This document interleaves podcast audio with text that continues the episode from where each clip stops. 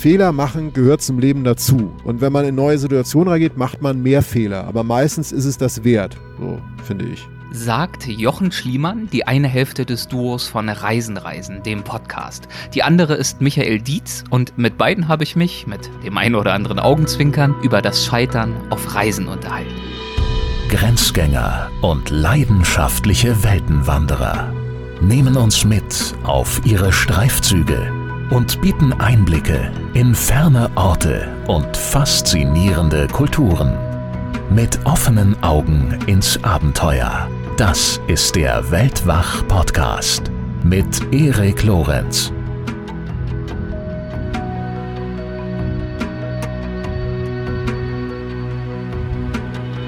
Abenteuer, Herausforderungen meistern, wachsen das, äh, sind Begriffe und Themen, die hier bei uns immer mal wieder auftauchen und auch natürlich ganz toll klingen. Ja, äh, wir verlassen die Komfortzone, wir lassen uns aufs Unbekannte ein, reagieren, adaptieren, werden stärker und toller während äh, eine Heldengeschichte die nächste jagt.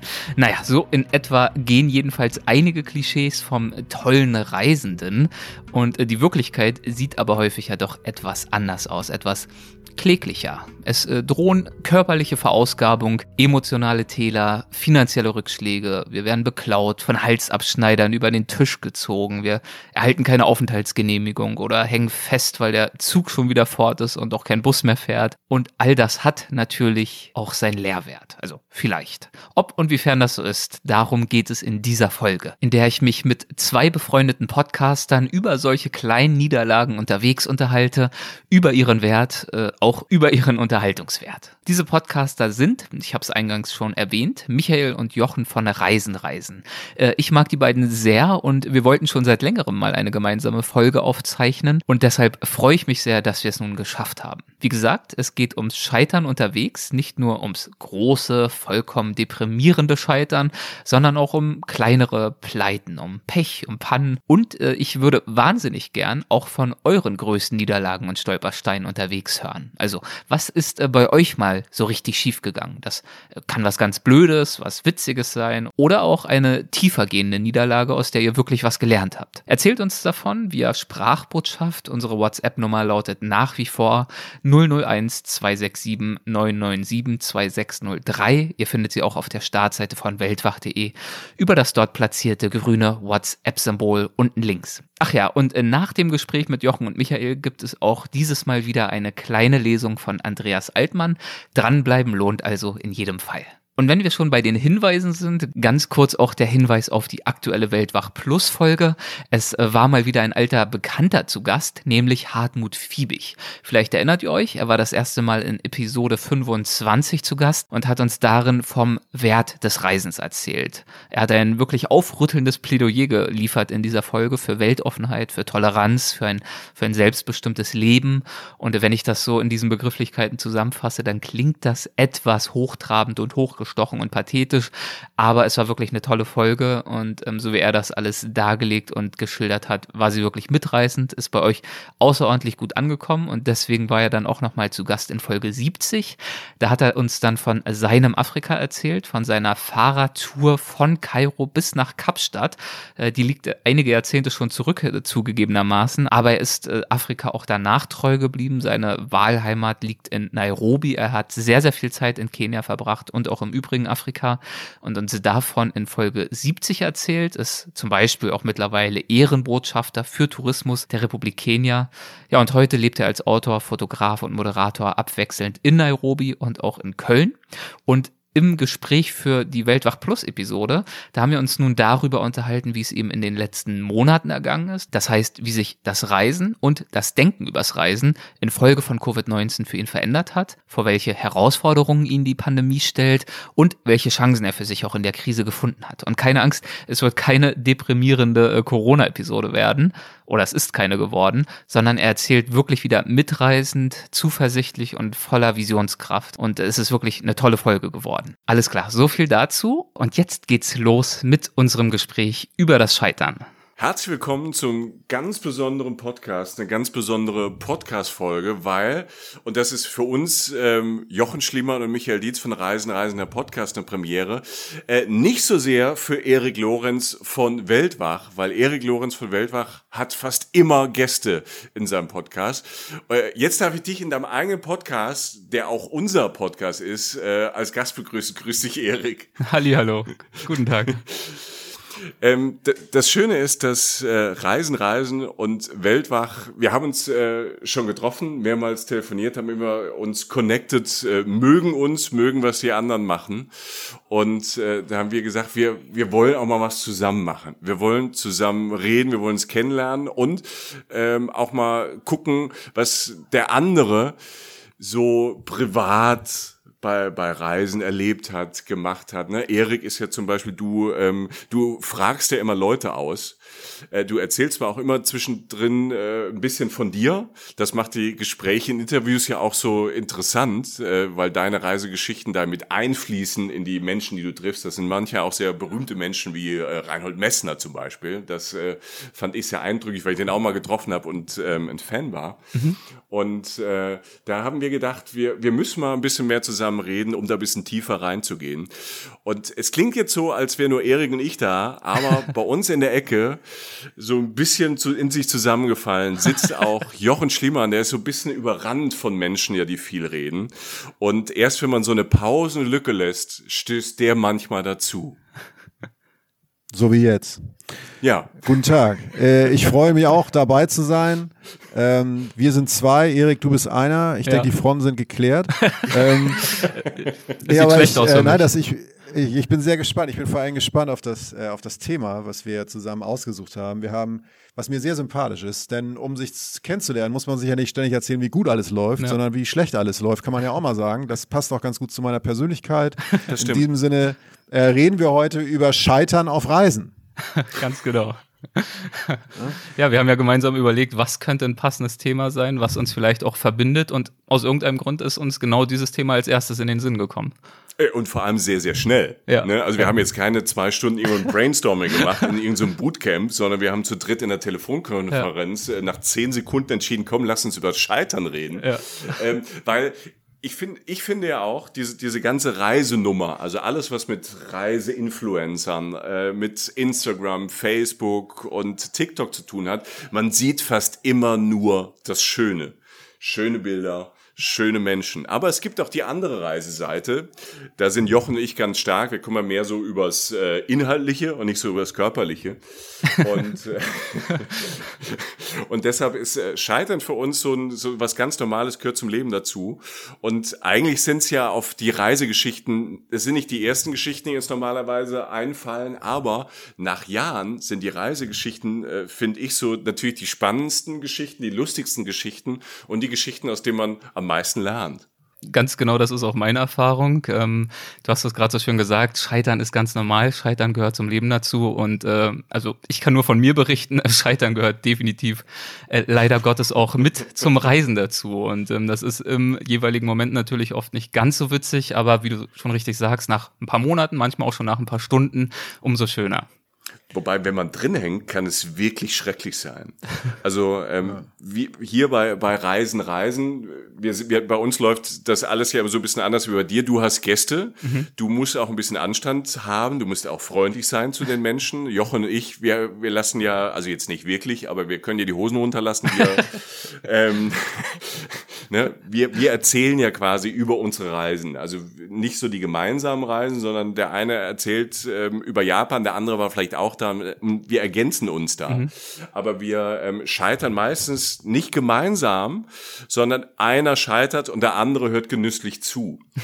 und, äh, und, und, und das wollen wir heute natürlich auch generieren in, in der Form. Und ähm, da ist die Frage nochmal so, so ganz groß philosophisch. Jochen, du hast es eben gesagt, ähm, Scheitern ist auch ein Teil deines Lebens, Lebenskonzeptes. Ähm, wenn du merkst auf so einer Reise, dass es gerade so Richtung Scheitern geht. Manchmal ist es ja nicht plötzlich, manchmal rutscht man und schlittert ja man da rein. Was, was für ein körperliches Gefühl gibt es dir? das kommt völlig auf das Scheitern an. Also äh, es ist jetzt nicht so, dass ich da sage und sage, geile Story für einen Podcast. Ich freue mich, da, weißt du, dass man sich dann schon freut und sich so eine Metaebene sofort einnimmt und sagt, geil, ich schaue mir jetzt mal selber zu und heiz das alles noch ein bisschen an. Nee, das echte Endlich Scheitern. gescheitert.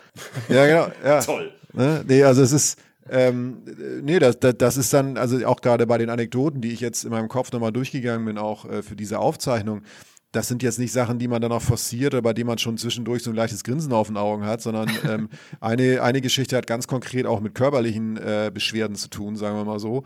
Und ähm, die anderen sind halt auch peinlich. Das ist unterschiedlich. Mal hast du Beklemmung, mal ist es einfach unangenehm, mal ist es dann auch ein bisschen lustig.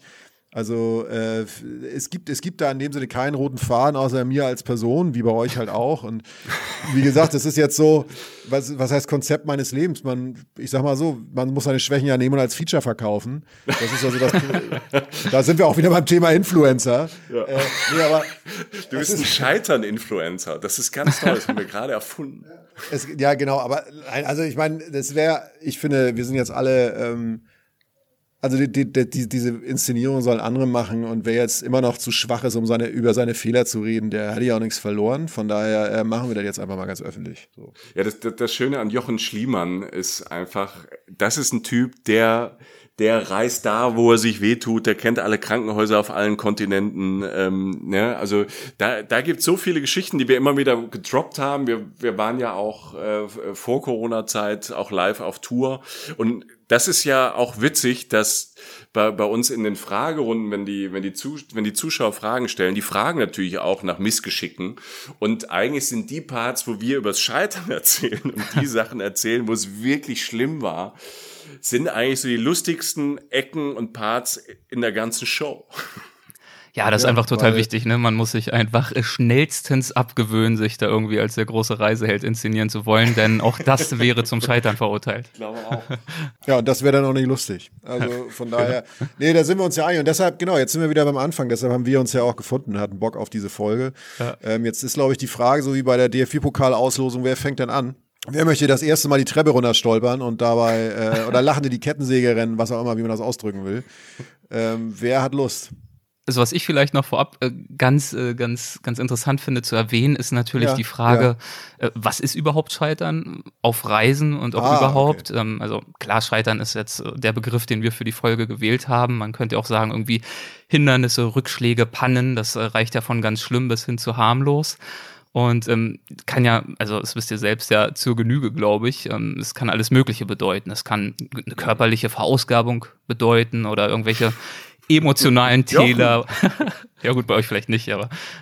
Leute, wir müssen hier einen anderen Vibe reinkriegen, ne? Das merkt ihr jetzt auch langsam. So. Also wir können uns jetzt hier nicht permanent an mir als lebendem Beispiel abarbeiten. Dafür läuft es auch einfach zu gut bei mir. Scheitern-Influencer, äh, nee, das ist, äh, das kann ich sowohl von meinem Aussehen als auch von meinem Erfolg beruflich einfach nicht bestätigen. Also, äh, nein, nein, Entschuldigung. Äh, bitte, ja. Ja, also, was ich das einfach nur sagen will und festhalten möchte, es gibt natürlich ganz verschiedene Möglichkeiten zu scheitern. Also, zum Beispiel durch zu wenig Vorbereitung auf eine Reise. Also ist euch vielleicht schon mal so ergangen. Ähm, viele feiern sich ja dafür, sich möglichst gar nicht vorzubereiten und sich ganz ne, offen auf alles einzulassen. Kann aber auch dazu führen, dass man sich vielleicht doch mal irgendwie überfordert fühlt und nicht so richtig einen Zugang zu einem Ort, zu einem Land äh, gewinnt und dann auch mit so einem unguten Gefühl irgendwie wieder abreißt am Ende. Man kann sich natürlich auch zu viel vorbereiten, also Kraft Guidebook und TripAdvisor und Co. einfach jedes Detail durchplanen, jede Unterkunft und so weiter und so fort, was ja häufig dann auch aus einem Missverständnis äh, resultiert, nämlich aus dem Bemühen, so habe ich zumindest erfahren, auch in vielen Begegnungen, aus dem Bemühen einfach das Maximum rauszuholen aus einem begrenzten Zeitbudget. Und äh, ist ja auch verständlich irgendwo, ne? Wenn man zwei Wochen Jahresurlaub hat, dann will man im Zweifel punkten, dann will man erleben, dann will man nicht unbedingt lauter Pleiten, Pech und Pannen irgendwie aufreihen und riskieren. Aber klar ist auch, wenn man alles durchplant, gibt es eben auch im Zweifel keine Überraschung, keine denkwürdige Reise in dem Sinne, vielleicht eine erholsame, kann ja auch schön sein. Ja, und dann natürlich auch Scheitern durch, durch Pech, wenn man vielleicht auf einer großen Trekkingtour ist und einfach das ultimative Unwetter reinbricht über einen und man irgendwie zur Rückkehr oder zum Abbruch gezwungen wird oder durch Dummheit, da kommt ihr vielleicht wieder ins Spiel, könnt ihr ja gleich was zu sagen.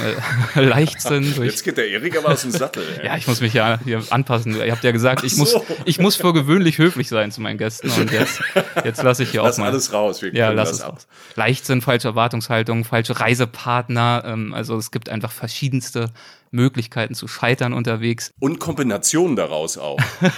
also ich finde, ne, also Dummheit klingt jetzt so lustig, aber ja. so die Kombination aus falscher Reisepartner und die völlig zu viel durchgeplante Trekkingtour mit dem Unwetter, ja. das äh, hat ja auch nochmal ganz eigene Umdrehungen dann. Ja. Weil alleine würde man das vielleicht schaffen, aber mit dem falschen Reisepartner, der zusammenbricht oder völlig hysterisch ist oder dem das völlig egal ist und ich bin hysterisch und man sich da nicht ausgleicht, kann das ja auch schon ein komplettes Scheitern befördern. So ist es, so ist es. Und ähm, damit äh, Jochen sich jetzt auch nicht ganz so schlecht fühlt, äh, abschließend äh, zu meiner kleinen Einführung hier vielleicht noch ein äh, Zitat, das ich mir nochmal rausgesucht habe von äh, Matthias Politiki.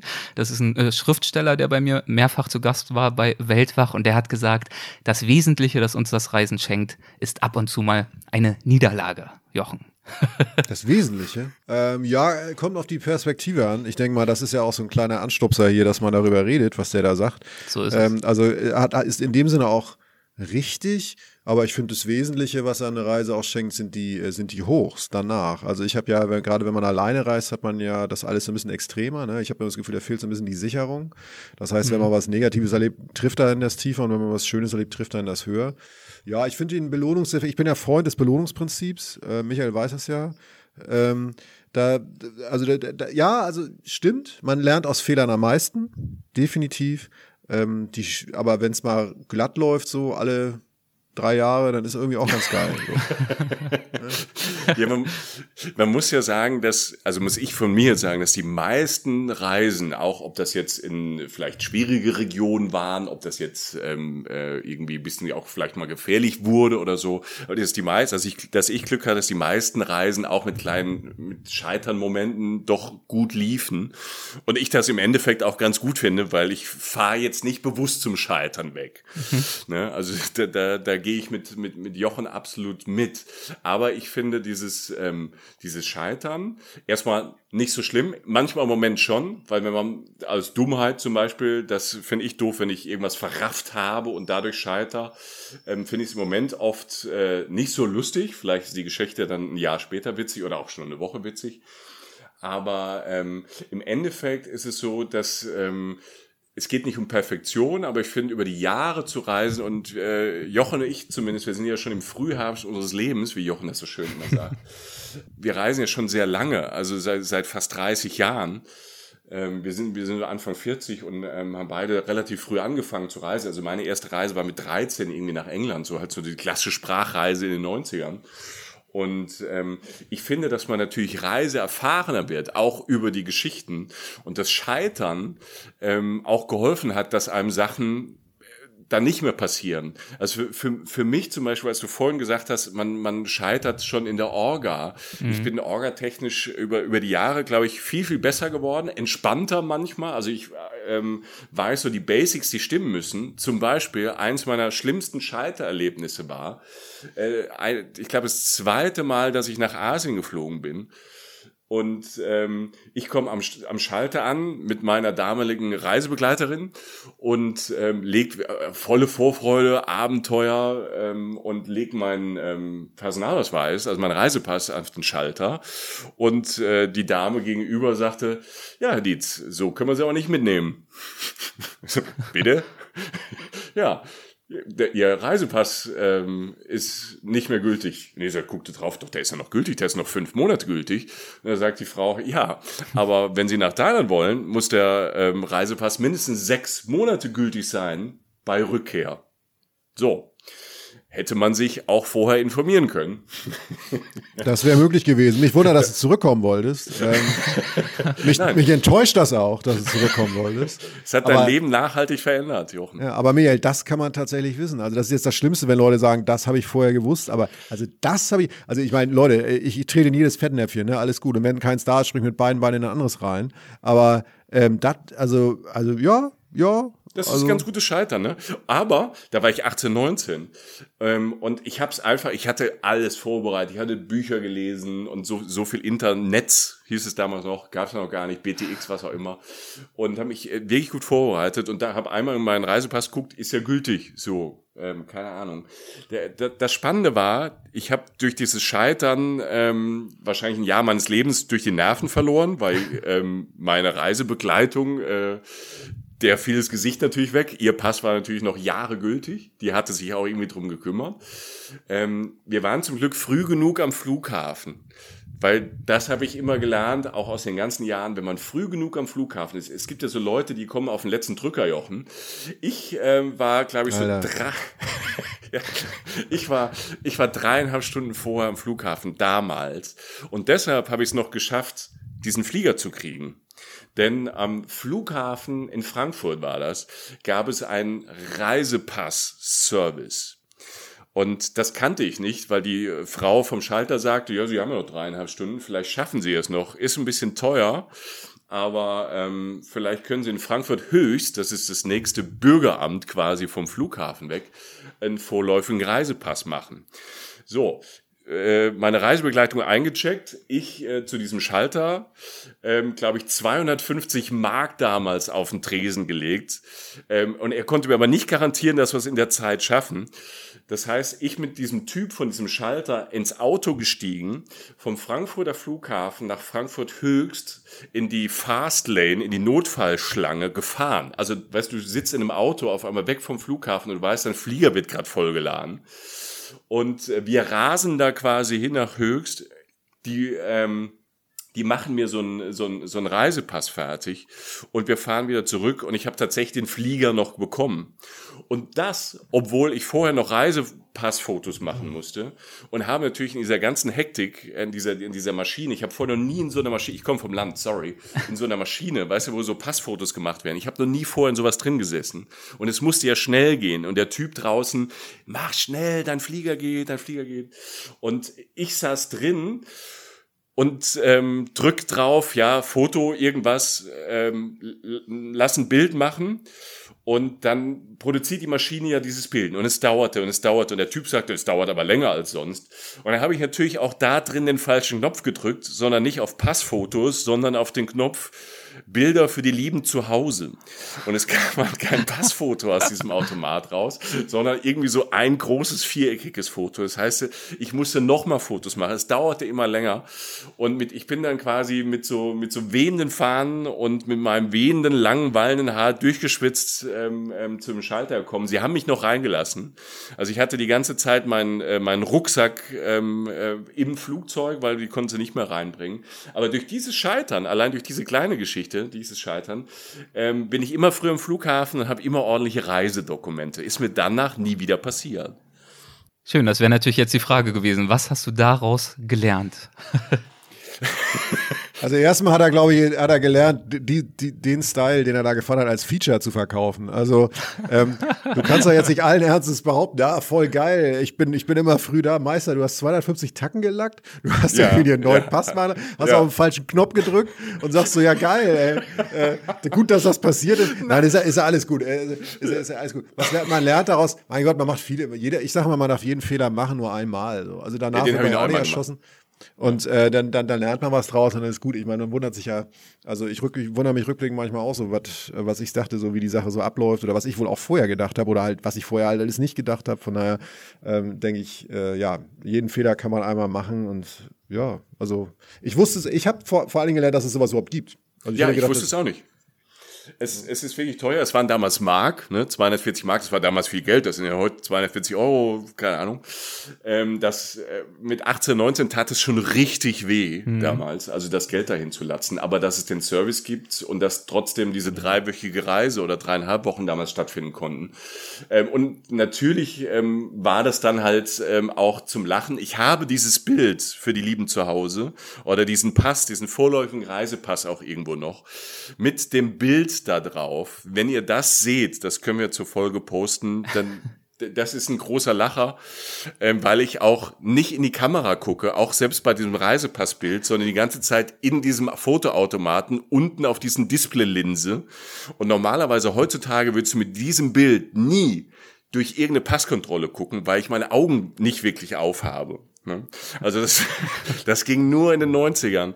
Oh und ähm, wenn ihr euch jetzt bei Instagram, äh, bei Weltwach oder hier bei Reisen, Reisen dieses Bild anschaut, versteht ihr die Geschichte noch besser. Und mittlerweile kann ich auch drüber lachen, in diesen Stunden war das wirklich nicht schön. ja, ich habe noch was gelernt, dass du lange Haare das alle. Also ich freue mich wirklich auf das Bild. Ähm, also da wird dann einiges klar. Also ich glaube, das wird so, man kann ja durch die Vergangenheit der Menschen einiges erklären. Ich glaube, ich muss mir das auf jeden Fall angucken. Ja. Aber Jochen, du ja. hattest doch auch mal lange Haare, oder? Da habe ich doch auch mal irgendwas gesehen. Ja, das ist richtig. Äh, das würde ich jetzt persönlich noch nicht als Scheidern bezeichnen, aber ich hatte. Äh, das war mein Versuch einer Überleitung. Michael, ich sind ja gleich jung. Ja. Ähm, und äh, tatsächlich, ja, ich war ja, ich war ja Kind der, ähm, ich war ja Grunge-Kid. Das heißt, so, ich war mhm. so tief in dieser Grunge Nirvana Pearl Jam Sache drin, die so Anfang der 90er so losging, weil ich einfach in dem Alter war. Also äh, damals war ich 15 oder 14 oder so. Und äh, ich habe das nicht, ich war, ich war so tief darin, dass ich es nicht mal gemerkt habe. So. Und äh, da waren lange Haare halt dabei und ich hatte richtig lange Haare und bin nach dem Abi dann direkt das erste auf meine erste Fernreise gegangen nach ähm, Südostasien, unter anderem Indonesien. Und äh, da gibt es dieses Bild auf unserem Account äh, von Reisen, Reisen auf dem ähm, Instagram und auf dem Facebook-Account, wo ich wirklich von hinten fotografiert, also man sieht mein Gesicht nicht, das ist ähm, meistens also, gut. Ganz kurz, als Jochen mir dieses Bild schickte, fragte ich, was hast du, welche Frau hast du da am Strand fotografiert von hinten? Und was warum? soll ich mit dem Bild? Weil, weil er hatte so schöne Haare, der Jochen, also wirklich lange gepflegte Haare, ähm, großartig. Ja, die mussten auch täglich gebürstet werden. Ja, ja, ähm, und ich sag, ich saß, ich saß dann halt vor dieser, das erste Mal im Leben vor dieser klassischen Trauminselkulisse mit dem türkisen Wasser und dem Korallenriff, was sich da so durch dunklere Flecken so andeutete. Und ja, das war, ähm, das war ein krasses Bild. Aber ja, dass du das noch weißt, Erik, Mensch. Ja, also, ich, ich, ich, hatte auch mal lange Haare, aber von mir gibt's äh, zum Glück keine öffentlichen Fotobeweise. Von daher, dieses ja, Mysterium. Das lässt sich ja ändern, Meister. Das lässt sich ja ändern. ja, also ich denke, jetzt heute ist der Tag, wo man da mal wieder aufräumen kann. Okay. Also liebe, liebe Zuhörer und Zuhörerinnen von Weltwach, ihr kennt ja den Erik sehr gut und liebe ähm, Zuhörerinnen und Zuhörer von Reisen, Reisen, der Podcast, vielleicht können wir eine kleine Social-Media-Aktion ähm, hiermit starten. Wir wollen Erik mit langen Haaren sehen und äh, wollen deine schönen lange Haare sehen. Vielleicht funktioniert es ja mit ein bisschen Druck. Ja, vielleicht. Okay, aber zurück zum Scheitern. da waren wir doch gerade. Ja. Wer ist dran? Wer ist dran? Ich denke du, Erik, oder? Würde ich bin dran. Na gut.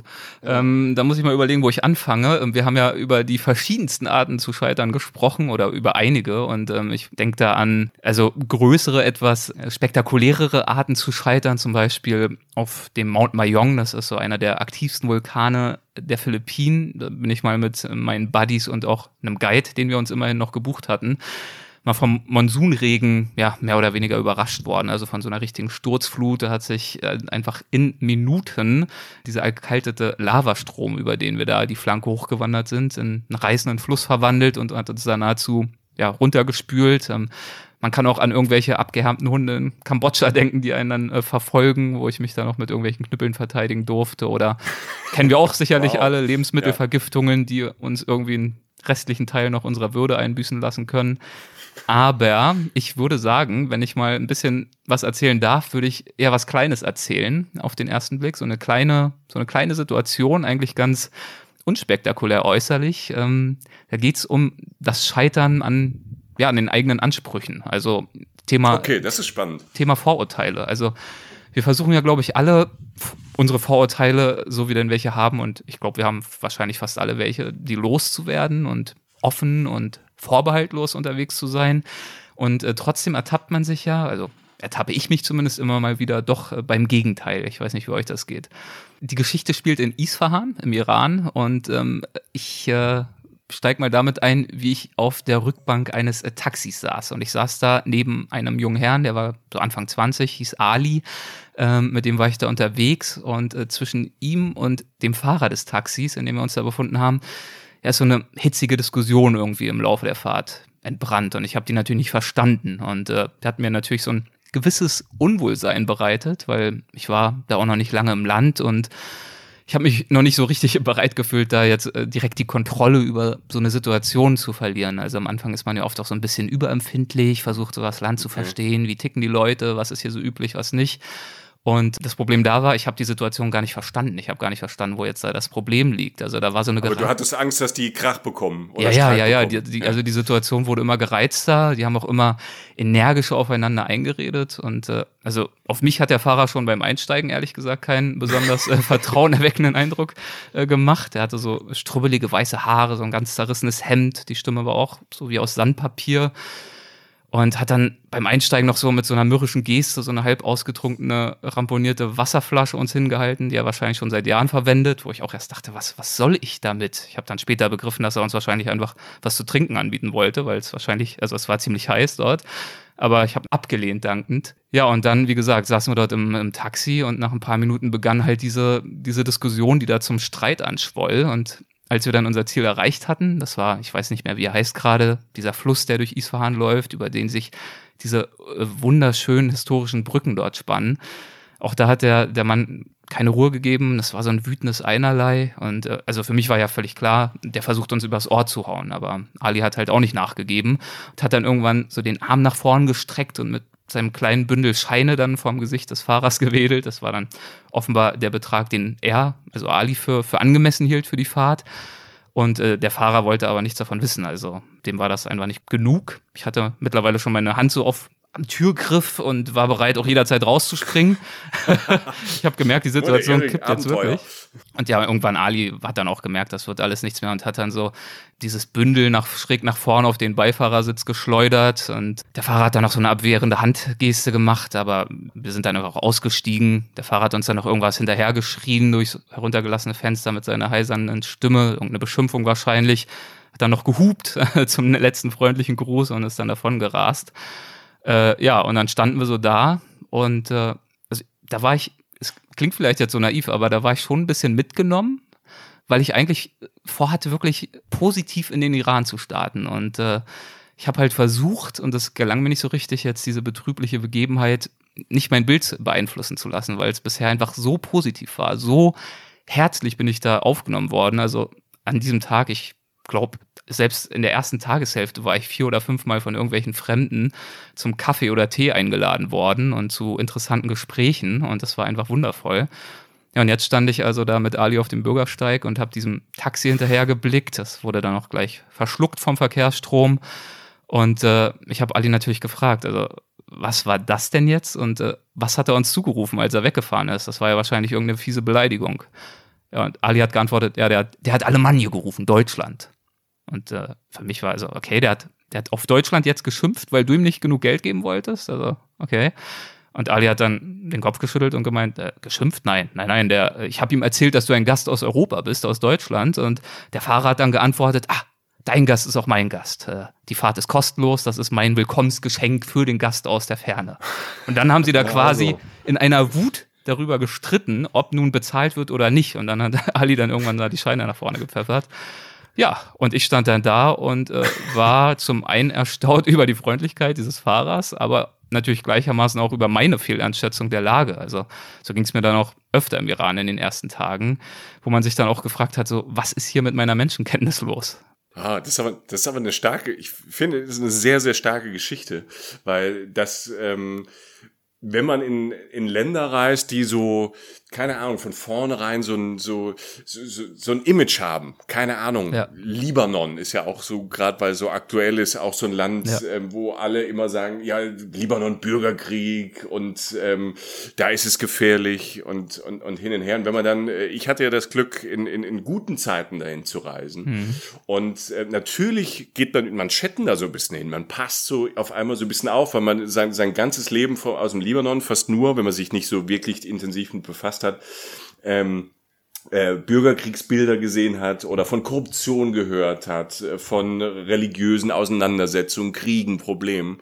Trotzdem ähm, ist man vielleicht fasziniert davon und fährt dorthin und ist auch ganz offen. Und trotzdem hat man das so am Anfang, finde ich auch, äh, so im Hinterkopf und kann es dann fast gar nicht glauben, wie nett und freundlich es dann irgendwo ist. Und ich glaube, das ist einfach so, ein, so, so, so eine Sache, die uns über Geschichten, Erziehung, vielleicht auch Eltern, Medien oder was auch immer schon prägt einfach. Und wenn man sich kein eigenes Bild von machen kann, auch ja. am Anfang so einer Reise halt einfach äh, begleitet und es fällt dann manchmal total schwer, das abzuschütteln. Auf der anderen Seite ist auch dieses Scheitern, dass man dieses, die, ne, was du ja erlebt hast und was ich auch so in, in Zügen auch schon hatte, ähm, dann wirklich so ein, so ein Scheitern, dass man sich über sich selbst ärgert, dass man das immer noch hat.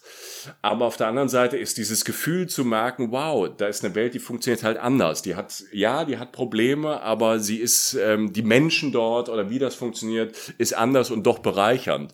Ja. Und das macht dieses Scheitern vorher, was ja eigentlich so, ja, Dummheit ist es nicht, aber es ist, man hat so eine, so, so, eine, so eine intellektuelle Blockade vielleicht vorher oder so ein Gefühl, mit dem man dann scheitert, dass ähm, das dann durch diese, durch dieses Positive vielleicht dann noch verstärkt wird. Keine Ahnung. Also, was ja, ich, ich halt selbst so interessant daran fand, ähm, war, sorry, wir sind ja leicht äh, versetzt, wir wollen uns nicht äh, unhöflich ins Wort fallen. Äh, sorry, du Jochen. Nee, hau rein, hau rein, weil ich würde das gerne mal hören, was du glaubst. Ja, ich fand es einfach interessant, weil ich ja eigentlich in einem total positiven Mindset schon war. Also ich bin sowieso mhm. mit einer sehr positiven Einstellung in den Iran gereist, weil ich einfach nur Gutes gehört habe von Reisenden, die dort waren. Genau das hatte ich auch erlebt, ausschließlich bis dahin. Und trotzdem war ich nicht in der Lage, in diesem Mann und seinem Verhalten diese Freundlichkeit zu erkennen, sondern habe direkt gemerkt, mein Gott, also sozusagen die schlimmste Befürchtung wird wahr. Ich verliere die Kontrolle, ich kann die Situation nicht einschätzen. Äh, gut, also ich will noch eine Sache hinzufügen, damit es jetzt auch nicht so ganz klischeehaft stehen bleibt. Man muss auch sagen, das war schon auch ein floskelhaftes Ritual. Ne? Also der Fahrer hat sicherlich durchaus erwartet, dass wir darauf bestehen würden zu bezahlen. Also das ist dort mhm. so eine, das ist ja eine Tradition, dass man sozusagen bekräftigt, nein, ich will dein nein, Geld ja, nicht. Mhm, ja. Die, die, die Interaktion ja. ist wichtiger als jetzt die Leistung und deren Entlohnung. Und trotzdem hat mich natürlich äh, diese Geste beeindruckt und genauso auch meine Fehlinterpretation im ersten Moment. Ja, ich finde es, ich finde es zutiefst menschlich. Also ich ja. finde es, ähm, weil du ja auch, das ist ja dann, wenn man das jetzt als Problem bezeichnen will, Problem ist wirklich eine grundlegend positive Einstellung. Dann halt dieses klassische, ich weiß jetzt gar nicht, ob es westlich ist, aber ich habe gerade so ein so für mich jetzt so als klassisches äh, westliches Mittelstandskit irgendwie, das irgendwie in so ein Land kommt und erstmal alles richtig machen will. Alles ist positiv, alles wird schön ja, genau. und so. Und, und dann geht man da so rein und will, man will halt alles richtig machen. Und es ist ja in dem Sinne lustig, weil ja wirklich in keiner Sekunde irgendwas Schlimmes passiert ist. Ähm, und das, das, das, das ist wirklich, darum reist man ja. Das lernt man dann. Die Menschen funktionieren anders als, ähm, als bei uns. Das lernt man dann in dem Moment nochmal. Das hat was mit Temperament zu tun, das hat was mit Einstellung zu tun, mit, mit dem Geben und Nehmen, das wenige Teilen, was man hat, was ja zum Beispiel hier also ich, ich, ich zum Beispiel nicht, also du weißt, was ich meine. Also es gibt ja Menschen auf der Welt, die haben viel weniger und teilen es viel lieber, sagen wir mal so.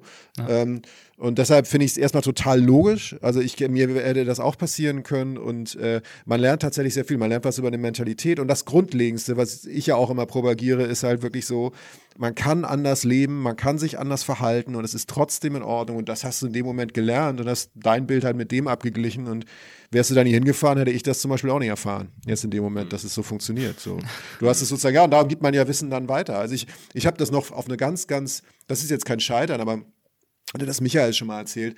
So, ähm, wir, wir reden ja viel über, also bei uns im Podcast auch darüber, dass Reisen halt einfach bildet und das Reisen eine der besten Formen ist, vielleicht zu bilden, auch eine der spaßigsten Formen, wenn man das Privileg hat, reisen zu können. Immer, das ist ganz klar. Also wir sind Privileg, wenn wir dann äh, unser eigenes Leben führen und ab und zu auch nochmal wegfahren können. Das ist, wir sind Privi äh, Menschen mit Privilegien. Ähm, aber wenn ich dann irgendwie so, ich, bei mir war es so, ich war, ähm, ich war in Nairobi in, in, auch sehr früh in meiner Reisegeschichte, also es war 2000 oder so, also rund fast, ähm, ja, es ist 20 Jahre her und ähm, scheiß Tag, verlaufen, ähm, Karte verloren, wurde dunkel, ich wusste nicht, wo ich war, Stadtviertel Nairobi, einziger Weißer. So. Und was passiert dann in meinem Kopf? Genau das, was jetzt viele auch so denken. Man denkt erstmal so, Mist, was mache ich jetzt? Weil genau das darf eigentlich nicht passieren in einer Stadt, die auch wirklich teilweise von Leuten Nairobi manchmal genannt wurde, weil halt auch die ho eine hohe Kriminalitätsrate hat. Und du stehst da und weißt nicht, was du machen sollst. Und dann kommen halt diese, äh, dann, dann äh, du weißt nicht, wo du hin sollst und dann kommen Leute so und dann wird es dunkel und dann steht da, ich über, ich, das habe ich jetzt nicht gedacht, aber ich überspitze es jetzt, was wir meinen, da kommen halt Leute auf, auf dich zu, die anders aussehen, da kommen Leute auf dich zu, du bist der Einzige, der auch noch anders aussieht und du merkst gerade so, hm, jetzt ist gerade erstmal das Erste, was man lernt, nimmt man vorweg, nehme ich jetzt mal kurz vorweg. Man lernt einfach mal, wie es ist, der Einzige zu sein, der anders aussieht. Das ja. tut mir sehr gut im Nachhinein noch. Und dann hat man Angst. So, jetzt gar nicht, weil die jetzt anders aussehen, sondern einfach, weil es eine bedrohliche Situation ist. Es ist, es ist ich habe keinen Ausweg, es wird dunkel, ich will jetzt nach Hause, habe vielleicht noch ein bisschen Jetlag oder bin geschafft von der Reise, ich will hier einfach weg. Und was ist passiert? Das denkbar unspektakulärste der Welt. Da kommen zwei Typen auf mich zu. Ich denke so, scheiße. Und die haben mir einfach geholfen.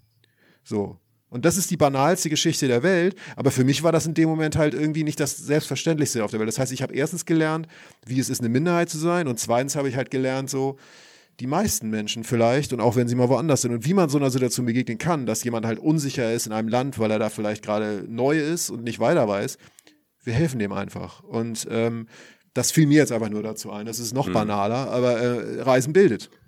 Was mir noch dazu einfällt, ist zu der Taxigeschichte, zu deiner Taxigeschichte, Erik, und zu dem, was äh, du, Jochen, gerade gesagt hast, ähm, was wir aus einem deutschsprachigen Raum oder aus einem, sagen wir, west- oder mitteleuropäischen Raum, was für uns halt oft, wenn wir in solche Länder kommen, strange ist, wir überinterpretieren, wie die Menschen miteinander sprechen weil die Sprachen anders sind. Und das ist ja auch, finde ich, im Arabischen oder auch im Russischen oder im Chinesischen. Und dann kommen noch Dialekte dazu. Da klingt manchmal natürlich, als würden die sich jetzt gleich an die Gurgel gehen und richtig böse sein. Oder, keine Ahnung, aber sie führen ein normales Gespräch. Ne? Also ich finde, äh, bei, bei, das ist ja auch so ein bisschen Klischee, aber es stimmt manchmal, weil äh, familiär habe ich da äh, Kontakte. Ne, ne, wenn, wenn manche Süditaliener halt wirklich mit Händen und Füßen sprechen und, und, und, und hin und her, dann hat das halt halt irgendwie Feuer und, und, ähm, und Emotionen, aber es ist nicht immer gleich böse.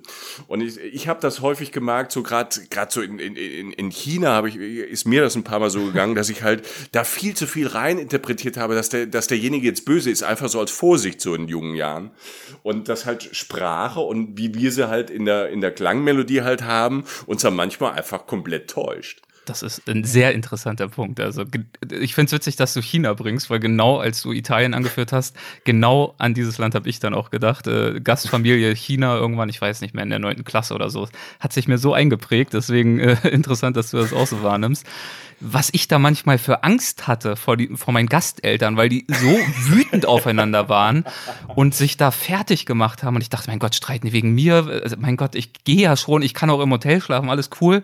Und dann hat mein Gast, äh, Austauschschüler da irgendwie gesagt, nee, nee, die, die, die sprechen über das Essen, was es nachher zu essen gibt. Alles gut. Ach so, okay, cool. Aber das ist so, Weißt du, da habe ich, ähm, äh, da fällt mir immer nur diese, ähm, es gibt eine amerikanische Band, die ich äh, sehr gut finde, eine Progressivrockband, die heißt Tool. Und die hatten mal irgendwann so viel Langeweile im Studio, dass die ähm, ein Rezept für Haschkekse eingesprochen haben, allerdings auf Deutsch und haben das unterlegt mit Massen, mit großen, lauten, jubelnden Massen. Und das äh, Rezept wurde so in sehr prägnanten Deutsch ausgesprochen, so und dann noch ein wenig Mehl und eine Prise Salz. Weißt du, so wie wir manchmal übertrieben sprechen. Und durch diese Jubelchöre im Hintergrund und äh, äh, klang das irgendwann wie so eine Rede aus dem Zweiten Weltkrieg oder so. Das heißt, die Amis, die diese Platte gekauft haben, da kamen dann so Sätze wie so, und bei dem Rezept bedenken, keine Eier. Und dann, jubel, und dann jubelten, dann jubelten die Menschen so. Und dann kamen irgendwelche mal Amis zu mir und so, mein Gott, was machen die da? Das ist ja total grenzwertig und wie kann man, ich so, Leute, das ist ein Haschkekse-Rezept. Also will sagen, wie, deutsche Sprache klingt auch sehr hart. Sehr ja, hart guck dir in, in, alten Filmen an oder, in, oder nicht mal in alten, immer noch in manchen äh, schlechter produzierten amerikanischen Filmen, wenn äh, Deutsche äh, wirklich Deutsch sprechen, ist immer noch, jawoll, Ne? Ja, genau. Also ja. Das, das ist ja die, die Übersetzung zurück. Ne? Also ich glaube, dass das ist für, für uns auf der Welt, dass man Sprache und, und Ausdruck und, und auch Mimik, dass die natürlich sich so ähm, in verschiedenen Ländern und Kulturen so anders prägt. Das ist manchmal, glaube ich, und das ist für mich jetzt ähm, gerade so eine Erkenntnis in, in dem Gespräch, dass man sich da vielleicht auch vorher mit befassen könnte, dass es vielleicht manche Sachen spannender oder interessanter oder auch einfacher macht und vielleicht auch Scheitern verhindert. Mhm. Schön. Jochen, ich glaube, du bist dran. Ja, okay. Ich habe, ähm, ich hatte was überlegt, was tatsächlich ähm, auf einem ganz anderen Sektor ähm, ja Scheitern auch ist. Und ich weiß noch nicht genau, was die Lehren daraus sind oder ob man jetzt hätte was hätte anders machen können. Aber ich erzähle einfach mal. Ich ähm, Folgende Situation ähm, ist euch die, oder vielleicht ist sie euch bekannt, äh, die Atacama-Wüste in äh, aber Südamerika. Ja. ja. aber ja, ein, Wunder, ein wunderschöner Ort, ähm, ein entrückt schöner Ort. Also das ist, ähm, befindet sich äh, meistens im Gebirge so, also teilweise über 4000 Meter, meistens über 3000 Meter, also wirklich ein sehr, sehr hochgelegener Ort. Äh, man, manche Leute sagen so das Tibet Südamerikas. Und es liegt, ähm, also Chile und Bolivien sind meist, sind definitiv im Spiel. Ich glaube sogar noch ein Teil von Peru. Auf jeden Fall ist der Teil, über den ich jetzt spreche, der grenzt sozusagen da an oder liegt da sehr in der Nähe. Das ist die Salar de Uyuni. So. Das liegt in äh, Bolivien, das ist eine Salzwüste. Das ist ähm, insofern eine Salzwüste oder eine spektakuläre Salzwüste, als dass ähm, dieser große Teil, der davon weltberühmt ist, ähm, letztlich eine riesige, wirklich, ähm, man kann nichts mehr erkennen, nicht mal am Horizont was anderes, eine riesige weiße Fläche ist, ähm, gleißend weiß, die allerdings unter einer ähm, Wasseroberfläche liegt. Äh, und, und dadurch in der Wüste, und man, liegt ja, man befindet sich auf einer sehr hohen Höhe, drei, zwischen 3.000 und 4.000 Metern, trifft sozusagen die Sonne, die natürlich auch meist fast nie von Wolken unterbrochen wird, ähm, direkt auf diese Salzwüste, also strahlt darauf und das Weiß reflektiert das plus das Wasser, was da drauf liegt. Ich will sagen, eigentlich fast ein Spiegel. Es ist unglaublich hell. Dir brennt fast das Auge raus. Es ist weiß, weiß, weiß, weiß, weiß. So. In der Mitte dieser Salzwüste liegt äh, eine kleine Insel, also sozusagen so ein, so, ein, so ein, kleines steiniges Ding, was da so rausragt mit so Bilderbuchkakteen, teilweise so ganz große Kakteen, genau die, die ihr jetzt vor Augen habt, teilweise größer als Menschen. Ähm, selbst größer als Michael und ich und wir sind ja relativ groß. also wir sind sehr lang. Ja, lang, lang, ja, Entschuldigung. Sorry. Wobei, Erik, ich weiß gar nicht, wie groß du bist, aber ähm, ist auch egal. Ähm, auf jeden Fall. Ist nicht so ein Genmutant wie du, Joch. Also die Twin Towers, wir beide, ne? Ja, ähm, wir, wir, auf jeden Fall ähm, stehe ich da. Und wie gesagt, das Motto ist weiß, weiß, weiß, weiß, weiß. Ich wiederhole das, weil du das in jede Richtung siehst und irgendwann ein Gedanke in mir aufschoss, und zwar ein Gedanke, der sozusagen ähm, intuitiv durch ein Signal meines Körpers entstand, denn dieser Gedanke war braun, braun, braun, braun, braun.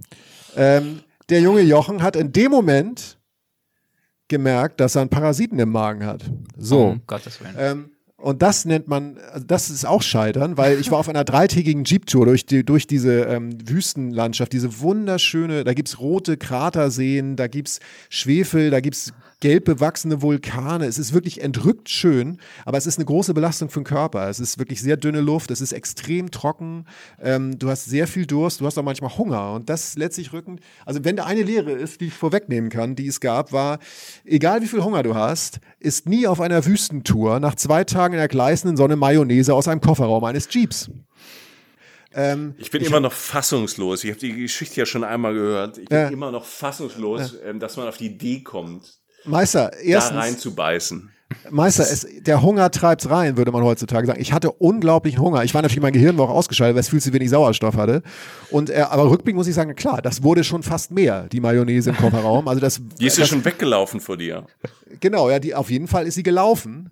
ähm, und, also mit eigenen Beinen. Äh, und ich und in dem Moment auf dieser Insel, wo rundherum nur weiß war, ist mir dann eingefallen, jo, Alter, jetzt geht's los.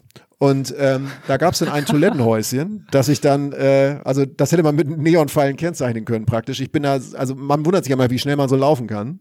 Ähm, was dann passierte, erspare ich euch. Ich kann nur sagen, die Erleichterung danach war nur kurzzeitig, ähm, weil ich merkte, das war jetzt nicht irgendwie mal so ein Ding, eine einmalige Angelegenheit. Das war jetzt nicht eine einmalige Schönheit, sondern ähm, da, da ist noch ein bunter Teller eine Überraschung für mich parat.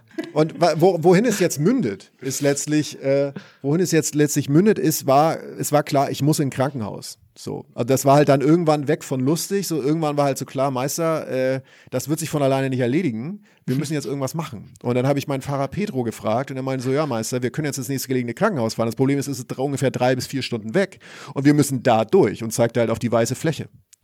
Und, ähm, und so viele Hosen hattest du nicht mit. Nein, nein, das, so weit ist es auch nicht gekommen, Leute. Es war jetzt, es war jetzt nicht, es war alles noch, es war alles noch im, alles ist da passiert, wo es passieren sollte, so. Und es war halt einfach nur eine, ich wusste, dass es jetzt losgeht. Ich hatte einfach Schmerzen, so. Und, äh, und saß in diesem Auto und das, äh, was damals der Fall war, war, äh, ich bin mit äh, zwei, diesen Jeep hatte ich geteilt, wie es man so oft macht auf solchen Rucksackreisen, mit zwei Engländern und äh, einem Freund aus Deutschland. Das heißt, wir saßen zu viert und der Fahrer Petro in diesem Auto und äh, fuhren dann halt in dem, naja, Jagen durch die Salzwüste ging nicht, weil man musste da relativ langsam fahren und fuhren halt da durch und ich, ich, ich, also ich weiß nicht, ob ihr das kennt, wenn ihr körperliches Leiden habt. Von mir ist es mal schlecht im Auto auf einer Reise oder so. Man kehrt ja irgendwann so in sich und nimmt fast so einen psychedelischen Zustand an, weil man sagt, ich, ich weiß nicht, was ich noch machen soll, man weiß nicht, wie ich es noch aushalten soll. Also das war jetzt wirklich eher Schmerzen als der Drang, irgendwas zu tun. Und äh, man, man kommt dann in so einen Zustand rein, den man auch vorher nicht erwartet hätte. So. Und das wirklich Schöne daran war, ähm, dass die Engländer heute an dem Tag dran waren mit Musik anmachen. Also wir haben immer Musik gehört in dem Auto. Und dem Engländer, der natürlich einen herrlichen englischen schwarzen Humor hat, fiel nichts Besseres ein, als Dark Side of the Moon von Pink Floyd anzumachen. Das ist eine Platte über einen Menschen, der schizophren wird. So. Ähm, ich habe in dem Fall habe ich das Video dazu gefahren in meinem Kopf, weil ich natürlich komplett drüber war und nur noch weiß, weiß, weiß, weiß, weiß, weiß sah und dazu Dark Side of the Moon von Pink Floyd hörte und es endete dann damit, dass ich in einem, Ra in einem Krankenhaus, das natürlich jetzt nicht äh, es war jetzt keine Privatklinik in Deutschland, sagen wir mal, äh, lag, in einem Raum ohne Fenster und da dann halt mich von einem italienisch-bolivianischen Arzt behandeln ließ, der Dr. Mario hieß und äh, der mich dann halbwegs wieder auf den Damm brachte. Ähm, das ist ja meine Geschichte des Scheiterns. Ja, vielen Dank, wunderbar. Hast, du vorhin am Anfang, als ich nur diese Anekdote erzählt habe, von meinem Reisepass, ja. von Dummheit gesprochen, Jochen? Genau das wäre meine Follow-up-Frage gewesen. Diesen Bogen musste man also, jetzt quasi schlagen. Leute, ich habe jetzt, hab jetzt ein bisschen mehr Wahl. Hier macht, ich mache gerade auf. Ja, also ich, ja, ich, äh, ich habe gesagt, wir zeigen unsere Schwächen so und ich war wirklich, ich, also ja, Nein, du Hab bist hier in, in, in einem sicheren Raum, äh, Jochen, ist okay. Ja, das ist ein angstfreier Raum, ja. Jochen. Jetzt, keiner legt Platten auf. Ne? Dein Körper ist fit, hoffentlich fit, schön, gesund, gebräunt. Ähm, es ging ja dann irgendwann damit, also jetzt, das kommt, kann ja jetzt kommt nicht stimmen, es ging irgendwann damit zu Ende, dass ich das bis nach Chile mitgeschleppt habe und dann so ein anderer Arzt mir irgendwann eine Tablette verordnet hat, weil er meinte Parasite, Parasite. ähm, und, äh, und dann mir eine Tablette verordnet, die war fast so groß wie eine Spültabs. Und äh, die, war, die war größer als der Becher, die hätte nicht in den Becher mit Wasser gepasst, den ich dazu trinken musste. Und dann schluckte ich diese Tablette, die wie bei so einer Anaconda, weißt du, wenn sich so das Ei, das Straußenei so auf der Anaconda noch abzeichnet, wenn sie es isst, rutschte dieser, dieser, dieser, dieser Spültabs in mir runter. Und dann war es nach sehr langer Zeit endlich vorbei. Ja, Entschuldigung. Ja. Oh, herrlich. Also ich habe mitgelitten, das muss ich wirklich sagen. Ja, und äh, ich finde diese, diese, dieses Kopfkino ist manchmal halt auch einfach ein Horrorfilm, aber ein schöner. Jochen, vielen Dank. Vielen Dank. Gerne, ich habe, ich habe, um ähm, in eine andere Richtung zu lenken, die auch äh, ähm, äh, schwierig äh, ist äh, in, in manchen Situationen, ähm, eine Scheitern-Geschichte, die auch mit, ja, wahrscheinlich mit Dummheit zu tun hat. Ähm, und zwar mit Vorbereitung. Äh, du, Erik, du hast es vorhin mal angesprochen, es gibt so Leute, die planen so alles durch und die haben dann auch das Equipment und ja. äh, dann gibt's auch so Leute, die laufen mit dem Safari-Anzug durch Paris, einfach mit so einer Zipperhose. Man weiß ja und, nie. Äh, man weiß ja nie mit so 800 Euro Lederstiefeln einfach mal durch New York ähm, und 800 Taschen. Die gibt's ja auch, das ist ja auch völlig in Ordnung. Und wahrscheinlich ist das besser, als was ich damals gemacht habe mit meinem äh, Kumpel Gunther. Ähm, wir waren auf einer kleinen thailändischen Insel und äh, haben da abgehangen für, für eine Woche, zwei und hatten irgendwann von dem, dem, dem Strandleben und den Partys dann genug nach ein paar Tagen und sagten irgendwie, heute komm, wir müssen mal irgendwas erleben. Ähm, nach, ähm, wir müssen mal irgendwie in den Dschungel da rein oder soll es Wasserfälle geben und da wandern wir jetzt hin. So. Und da sind wir hingewandert in Badeshorts und Flipflops. Sehr gut. ja. Klingt vielversprechend. Und T-Shirt, wir hatten zwei Flaschen Wasser dabei und so einen kleinen Rucksack. Also ähm, das Minimalste, was du denkst, ah, ich laufe zu einem Wasserfall. Naja, waren dann halt irgendwie so zwei Stunden zu einem Wasserfall und es war jetzt auch nicht so einer, so ein Touri-Wasserfall, sondern man ist schon so ein bisschen da durch den Dschungel, man hat wilde, verschiedenfarbige Tiere gesehen. Ähm, also das war schon, war schon sehr aufregend, das Ganze so in, in Flipflops. Und ähm, aber jung und engagiert wir waren, sind wir dann zu diesem Wasserfall gekommen. Das war, das war halt wirklich eine Belohnung für die zweieinhalb Stunden bei ähm, 40 Grad da durchzulaufen, weil es traumhaft schön war. Und ähm, wir waren da ganz allein, da war unten so ein Bassin, so ein, so ein Pool, da konntest du ein bisschen reinhüpfen und, und, und ähm, baden und es war eine schöne Abkühlung. Und dann war dieser Wasserfall, der war so, ich würde mal sagen, so vier, fünf Meter hoch. Und ich kam irgendwann auf die Idee, wow, guck mal, da sind ja so Felsen, da kletter ich mal hoch, da kann ich vielleicht auch irgendwie so ein Bild machen. Und ähm, bin ich dann hochgeklettert, das ging auch. Hab dann auch ein Bild gemacht und kam dann auf die grandiose Idee, ich könnte ja, das ist der Wasserfall, war jetzt nicht so super breit, mit so einem Hüpfer komme ich vom einem Ufer des Wasserfalls, von diesem Bach, von diesem Fluch, der da, äh, Fluss, der da entlang ging, rüber auf die andere Seite. So, äh, da habe ich dann auch gemacht, habe mich dann gnadenlos überschätzt, wie weit ich so hüpfen kann und bin ähm, auf so einem nassen Stein mit meinen Flipflops gelandet und natürlich ausgerutscht. Und diesen ganzen Wasserfall, diese vier, 500 Meter, äh, vier, 500 Meter, sorry, diese vier, fünf Meter, dann runtergesegelt und, ähm, weil es war sehr slippery when wet, ne, Flipflops, nasser Felsen, zack, und dann hatte ich so fast schon eine, so eine Sprungschanze und lande quasi auf einem Felsen, bremse aber mit meinem Gesicht. Oh, stark. Ja. Ähm, kurze Ohnmacht. Ich wache aber irgendwie so wieder so auf mit dem Gesicht so in dem, in dem, in dem Fels drin. Ähm, erster Gedanke, okay, scheint nichts gebrochen zu sein. Ähm, und hatte so ein bisschen Blut im Mund und dachte, hat so ein bisschen Steine noch für, aber geht ja irgendwie. Und ich sehe nur dann am, am, am Ufer wieder meinen Kumpel Gunther, der da steht und sehr erschrocken guckt ähm, und ich wade dann durch dieses Bassin und schwimme dann so ein bisschen darüber, habe so ein bisschen Blut im Mund, stehe da vor Gunther und sag noch so, Mensch, da habe ich aber Glück gehabt, nur ein bisschen Blut im Mund, nichts gebrochen. Ne? Ich ahne Schlimmes. Und, und Gunther steht vor mir und ist halt sehr blass. Also wirklich blass. Und sagt, Gunther, was ist los? Und Gunther starrte mich nur an und in den, den Sekunden, wo er äh, mich anstarrte, merkte ich, dass Gunther noch blasser wurde. Ähm, dass ihm so das Gesicht so wegfällt. Und ich sage, Gunther, was ist denn los? Ist doch alles gut gegangen? Es ist doch alles in Ordnung. Und ähm, ich griff ihn dann so in der Schulter an, musste ihn fast so ein bisschen schütteln und Gunther starrte einfach nur auf mein Gesicht.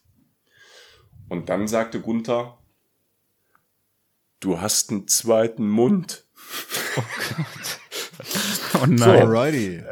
so. ich habe das jetzt nicht so gemerkt. Die, die, ähm, die kurze Version davon ist, dass ich mir ähm, das jetzt nicht so erklären konnte, was er, was, was er meinte. Und ich sagte, Gunther, was ist denn, was ist denn? Und er sagte halt nur einfach immer nur diesen Satz, er war völlig schockiert, du hast einen zweiten Mund.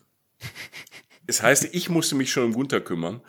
Und, äh, aber ich war ja eigentlich gefallen, weil ich dachte, der bricht jetzt gleich zusammen. Und dann, ähm, Gunther hatte dann auch irgendwie meine, meine, meine Digitalkamera und sagte, hör mal, jetzt, ich muss das sehen, was ist denn los? Zweiter Munter, du hast da so eine Narbe. Und ähm, dann fotografierte ich äh, mir das mit der Digitalkamera. Es war ein super schlechtes Bild, was viel zu heiß war und der, die Kameras das damals noch nicht so vertragen hatten. Und da hatte ich so ein Negativbild drauf, also als, ne, also es sah aus wie ein Röntgenbild. Es sah sehr spooky aus. Und ich kannte, ich habe mir halt von innen bei dem Fall unten die Lippe von innen innen nach außen durchgebissen. Und Gunther, und Gunther sagte halt nur, du hast einen zweiten Mund. Und wir sind ja noch, wir sind zwei Stunden durch diesen Dschungel zurückgelaufen. Und Gunther, ich musste Gunther fast nach Hause tragen. ähm, ja, und dann äh, zu Hause habe ich ihn, äh, hat Gunther sich erstmal ins Bett gelegt mit dem Schock und ähm, ja, ich habe mich dann halt um meinen um meinen zweiten Mund gekümmert. ähm, und äh, ne, schlechte Vorbereitung, Flipflops durch den Dschungel. Ich bin jung, mir kann nichts passieren. Ich hatte aber Glück, weil wir waren ja an so einem einsamen Strand und ähm, ich hatte das ja überlebt. Ich hatte eine phänomenale Verletzung, die ich fast nicht gemerkt hatte. Ich hatte keine Schmerzen, ich hatte halt nur einen zweiten Mund. Und war natürlich dann äh, Gesprächsthema am Strand, schweren Sturz überlebt und ähm, war natürlich Talk of the Town. Man lernt unfassbar viele Leute kennen. Also das kann Scheitern auch ähm, bewirken, dass man durch einen Unfall zumindest an einem Strand ähm, äh, berühmt wird und ähm, alle sagen, wow, voll Heldengeschichte, voll großartig. Komm, ich gebe dir ein Bier aus.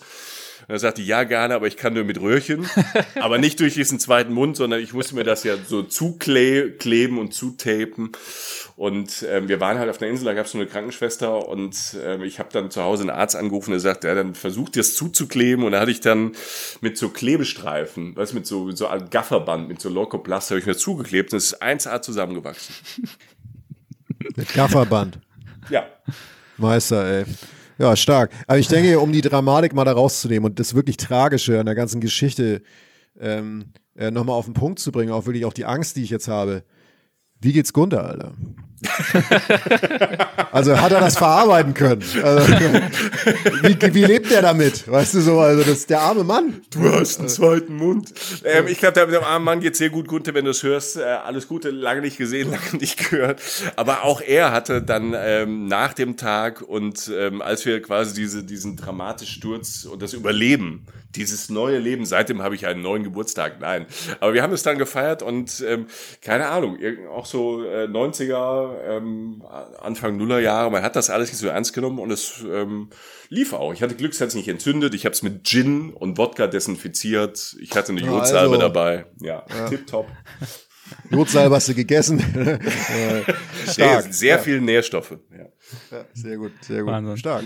Ja. ja, sehr, sehr schön. Also ich finde, man merkt schon an den äh, Geschichten, die wir hier so hören und uns erzählen, ähm, wie schon vermutet, man kann ganz unterschiedlich scheitern. Es reicht oh, ja. vom unfreiwilligen Slapstick bis hin zu, also klar, ähm, das war jetzt weniger witzig im Moment und wenn man jetzt, ihr habt vorhin ja zum Beispiel, weiß ich nicht, Reinhold Messner erwähnt oder irgendwelche anderen ja. Extrembergsteiger und Sportler, wenn die dann irgendwo scheitern, dann ist es oft natürlich weniger witzig, dann geht es im Zweifel mhm. um, um, ums Ganze.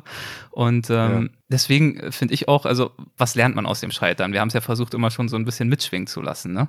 Ich finde, was ja auf jeden Fall nicht die Message ist, ist, dass Scheitern jetzt irgendwie cool oder erstrebenswert ist oder dass man immer was Nein. lernt und dann der tolle Reisende wird, weil man immer weiser wird und immer mehr Erfahrung gesammelt hat. Die Kunst ist quasi oder die, die Aufgabe ist nicht zu scheitern, sondern vielleicht eher den Mut zu haben zu scheitern, so würde ich es vielleicht formulieren. Also, dass man sich zumindest gelegentlich mal in Situationen vorwagt und das können interkulturelle Momente sein, Begegnungen, das kann irgendwas Sportliches sein, whatever, wo es zumindest eine gewisse Gefahr gibt, dass man scheitern könnte. Das, das denke ich schon.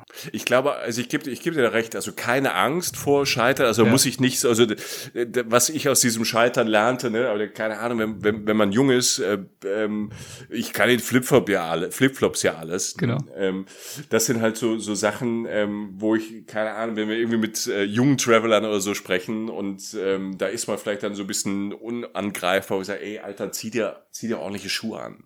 also ja kannst da im Muscle-Shirt hoch, aber pass auf, es ist dann doch halt gefährlich, auch wenn die Geschichte für mich jetzt gut ausgegangen ist. Aber wenn ich mit der, vielleicht, keine Ahnung, fünf Zentimeter weiter nach links gefallen wäre im Kopf, hätte ich mir vielleicht einfach den Schädel gebrochen und hätte da im Dschungel gelegen. Ähm, deshalb ist die Geschichte mit Gunther zwar jetzt lustig, mhm. aber ich glaube, man, ähm, das, was du sagst, muss offen sein für, für Abenteuer, ähm, gerne für Abenteuer leid, also sich nicht in Lebensgefahr bringen und ähm, auch vielleicht nicht, ähm, ja, was du vorhin hattest mit den Vorteilen, dass man da auch ein bisschen offener ist und vielleicht nicht direkt immer auf die auf die erste schlimmste Stimme, die in seinem Körper hochgeht, äh, dieses innere Gefühl vielleicht hört, sondern vielleicht ein bisschen abwägt. Ähm, scheitern ja, aber nicht bewusst oder nicht drauf anlegen. Ja, ja und ich finde auch, ich finde auch, ähm, Du sagst Mut zu scheitern, genau. Das, das hat damit zu tun. Das hat ja immer ein bisschen was mit Mut zu tun, wenn man sich in Situationen begibt, die man vorher noch nicht kennt. Und das muss man nicht. Wir reden ja auch viel von der, von der Komfortzone und bei uns im Podcast reden wir auch viel darüber, Leute, ähm, tut es. Also ähm, geht den Schritt, geht, geht mal ein bisschen in die Variable rein. Ihr wisst nicht genau, was passiert und das alles ja. ist halt wohlgemerkt und das kann man nicht oft genug unterstreichen. Natürlich nichts damit zu tun, dass man fahrlässig in ernsthaft vorher absehbare gefährliche Situationen reinrennt. Das ist nicht einfach dumm. So, also das, das macht keinen Sinn jetzt. Äh, ähm, jetzt einfach gedankenlos zu sein. ich denke mal, wir lernen alle, man kann immer, man sollte versuchen, einen Schritt vorauszuplanen, ein paar Eventualitäten mit einzuplanen. Das andere ist für mich einfach auch zu akzeptieren, ähm, das Scheitern dazugehört. Das ist ja im Leben auch so. Also genau. so ähm, macht Fehler, Leute. Ähm, also nicht nicht jetzt so nicht nein nicht absichtlich. Fahr jetzt nicht absichtlich gegen eine Laterne mit dem Fahrrad oder so. Darum geht's nicht, sondern akzeptiert, dass es so ist und aus Fehlern lernt man am meisten. Und alle Fehler, die glaube ich, die wir jetzt auch erzählt haben, das sind ja nicht Fehler, die wir haben kommen sehen, sonst wären sie uns ja nicht passiert. Die ja. nimmt man sich ja nicht vor, auf die stellt man sich sich nicht ein, weil wir uns und da sind wir wieder beim Mut in Situationen reinbegeben, wo wir eben nicht alles kennen. Und ähm, daraus lernt man, daraus wird man als Mensch flexibler und ähm, lernt viel dazu über andere, über sich selbst, vor allen Dingen auch viel, vielleicht auch über das eigene Land und die eigene Mentalität im eigenen Land und einfach zu akzeptieren, dass das dazugehört. Nicht jetzt, dass man es toll findet oder so. Natürlich im besten Fall wird eine lustige Anekdote draus. Fehler machen gehört zum Leben dazu. Und wenn man in neue Situationen reingeht, macht man mehr Fehler. Aber meistens ist es das wert. So finde ich. Ja. Und diese, diese neuen Situationen, die du erwähnst, das, ähm, das führt zu Herausforderungen, das führt zu Situationen, die man freiwillig und gezielt äh, so nie akzeptieren würde, die man aber dann eben trotzdem meistern muss. Und äh, äh, da kommt mir auch ein Gespräch in den Sinn, das ich hatte mit äh, Jochen Schweizer, dem, dem Unternehmer, Höhle der Löwen und so weiter. Ich habe mir das ja. hier nochmal äh, notiert. Sorry, ich bin heute hier der, der Zitate-Mann mit den Kalenderweisheiten, aber so sei es nun. Sehr ähm, gerne. Das ist ja nun mal meine Währung. Ich habe nun mal diese ganzen Gesprächspartner, muss man ja dann auch mal anbringen, sonst nützt es ja alles nichts, wie auch immer. Er hat jedenfalls zu genau. Nee, so ein bisschen Thema intellektueller Unterbau tut uns ja auch mal ganz gut. Also. Was, wie heißt das Wort? äh, Unterbau. Unterbau, genau. Also, es geht los. Das Meistern dieser Situation führt zu Selbstvertrauen und auch dazu, dass man in diesem Punkt in sich selbst ruht, dass man sich nicht kontrollieren lässt von Angst. Denn wer sich von Ängsten kontrollieren lässt, der büßt in hohem Maße individuelle Freiheit ein. Das sagte Jochen Schweizer bei uns bei Weltwach und ich finde, das ist ein guter Punkt. Es geht eben nicht nur darum, scheitere ich, scheitere ich nicht, lerne ich jetzt irgendwie ein bisschen was dazu, weiß ich jetzt, dass ich vielleicht nicht die Flipflops anziehe, sondern ein festes Schuhwerk. Äh, nein, es geht ja noch um viel mehr. Es geht wenn man wirklich äh, das zu einer, zu einer Lebenseinstellung nimmt, nicht nur auf Reisen, sondern auch sonst, auch darüber hinaus, geht es darum, sich tatsächlich einfach nicht von Ängsten kontrollieren zu lassen. Das ist, glaube ich, der Punkt. Ja, und das heißt ja nicht, dass man äh, keinen Respekt vor Situationen ja. haben äh, darf. Ja. Und die darf man natürlich haben. Und ich glaube, also für mich, was ich über die all die Jahre so mit mit mit dem Reisen gelernt habe, ich bin immer noch, äh, das freut, da freue ich mich irgendwie selbst, dass ich ähm, immer noch so neugierig äh, bin und ähm, ähm, zwar auch gescheitert bin zwischendurch, aber auch durchs Scheitern solche Situationen erlebt habe, die mir ähm, immer wieder Freude äh, gebracht haben und wo ich was gelernt habe. Und ähm, das durch Respekt, ähm, Neugier und dann die richtige Art oder die richtige Balance zu finden zwischen, was bereite ich vor oder wo lasse ich es halt mal laufen. Also wo, wo sind die Punkte, wo ich sage, alles jetzt mal als Beispiel, wenn ich, mal ein ganz einfaches Beispiel, wenn ich sage, ich will fünf Tage nach Paris, würde ich jetzt in der Vorbereitung die fünf Nächte buchen, weil es Paris ist, aber vielleicht nicht jeden Tag schon mir einen Plan machen, in welches Viertel, welche Sehenswürdigkeit ja. ich gehe, sondern vielleicht mich äh, mindestens an einem oder vielleicht sogar an zwei Tagen einfach mal zu sagen, ich fahre mit Fitter Metro in irgendeinen Stadtteil und äh, laufe einfach mal drauf los und ähm, lauf mal links und rechts und nicht das, was mein Reiseführer sagt, was mir ein Reisepodcast sagt oder ähm, was mir Freunde sagen, sondern ich, ich entdecke einfach diese Stadt. Ja. Und äh, das muss gar nicht Paris sein, das geht auch, ähm, keine Ahnung, in der sächsischen Schweiz, das geht auch in Rostock oder in Frankfurt oder Oder oder im Saarland. Und das, das finde ich so immer diese, sich diese Freiheit zu nehmen. Und da hat, hat ja auch, ich glaube, viele Leute haben auch immer so ein bisschen Angst, verpasse ich an dem Tag was, ist dann der Tag verloren? Und ähm, ich habe einfach gelernt, dass ähm, wenn ich immer falsch abgebogen bin, dass das meistens nicht schlimm war. Im, äh, im Gegenteil, meistens war falsch abbiegen, wenn ich Zeit hatte auf Reisen. Wenn ich in Köln unterwegs bin, hasse ich das. Aber wenn ich auf Reisen bin, ist falsch abbiegen meistens nicht so schlimm. Im Gegenteil, ich war bin an Orten gelandet, wo ich nie gedacht habe, wo ich landen könnte. Habe Menschen, tolle Menschen getroffen. Und ich glaube, das ist so für mich so eine Lehre aus der aus den ganzen Jahren. Mhm.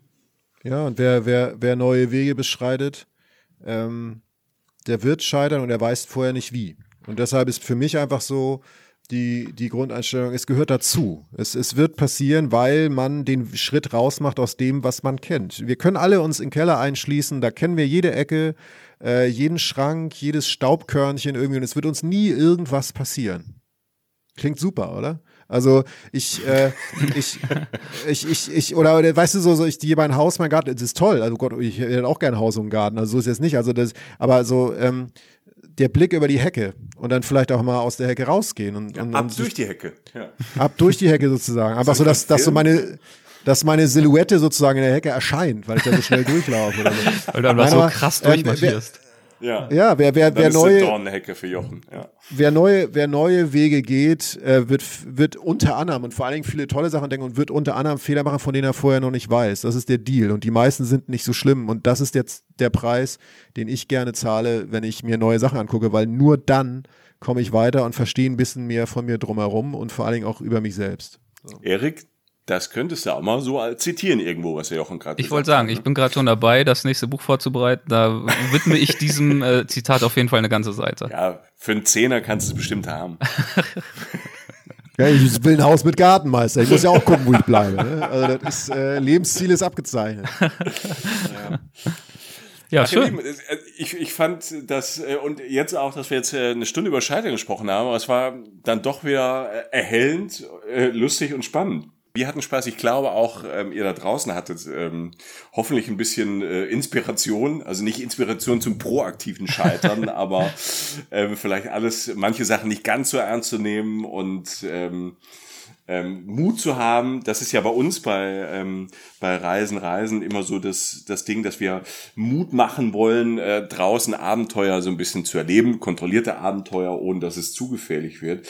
Und ich glaube, das ist ja ähm, bei, bei, bei dir, Erik, du, du sprichst ja mit Abenteurer und ähm, ähm, Abenteurern, wie heißt das Wort? Ja, und Abenteurerinnen, genau. Ja, ja, genau. Ähm, und die sind nicht immer kontrolliert. Ähm, genau, da ist es nicht immer so ganz kontrolliert, aber so eine Mischung daraus ähm, ja. ist vielleicht dann irgendwie so der goldene Mittelweg. Absolut, absolut, ja. So, habt ihr denn, also ich meine, wir haben, wir haben ja zum Teil Weltwachhörer, Hörerinnen und Reisen, Reisenhörer, Hörerinnen. Habt ihr vielleicht nochmal, auch wenn es für eure Hörer ein bisschen redundant ist, äh, warum sollen denn jetzt die Weltwachleute über dieses tolle Gespräch hinaus jetzt mal bei euch einschalten?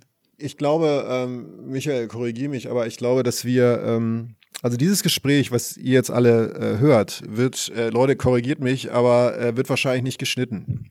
Also wir, wir machen, ähm, also ich könnte meine Teile gerne ausschneiden, so wie immer, aber, nein, aber, ähm, nein, aber es, wir werden da nicht viel, wir werden da nicht viel dran machen. Und äh, bei, bei Reisen, Reisen ist es genauso. Wir, da sitzen zwei Typen, die sich äh, nicht von Urlauben erzählen nur, sondern wir, wir erzählen uns gegenseitig Geschichten und versuchen Leuten halt diesen liebevollen Tritt in den Hintern zu geben, ja. sich die Welt mit eigenen Augen anzugucken. Und das ist, mhm. das kann mal unterhaltend sein und da kann man auch gerne mal, also wir, wir haben gelernt, dass wir uns nicht zu ernst nehmen. Also dass wir ähm, auch äh, über uns lachen halt können. Ähm, es geht da aber nicht nur ums Lachen, sondern ich, wir glauben, dass wir Substanz, dass wir Leute, also ich, ich habe das Gefühl, dass die Leute halt durch uns Orte besser kennenlernen, da vielleicht im Zweifel auch hinfahren wollen, auch konkrete Tipps kriegen, aber vor allen Dingen auch eine Geschichte erzählt leben, eine Geschichte, Geschichte erzählt bekommen. Das ist uns eigentlich immer so wichtig. Und wenn mhm. du mich fragst, warum die das hören sollen, ich, ich glaube, das ist es. Und was uns halt einfach wichtig ist, wir sind da einfach so, wie wir sind, ähm, ja. weil wir gesagt haben, alles andere hören wir oft genug in der Reiseberichterstattung. Alles, ähm, also diese geschönten orchestral untermalten Bilder, die man dann sieht mit Hubschrauberflügen, obwohl Hubschrauberflüge total laut und,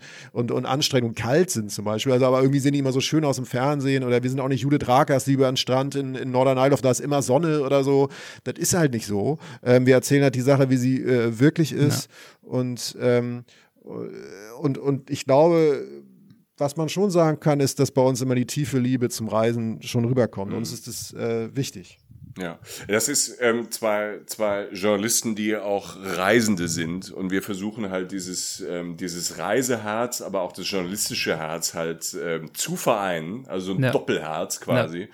Und wir, wir, wir reisen dann nicht nur in äh, äh irgendwelche Wüsten in Südamerika, sondern ähm, wir sind von Japan bis in die Pfalz unterwegs. Äh, wir waren auf Norderney, wir sind äh, in, in Südtirol.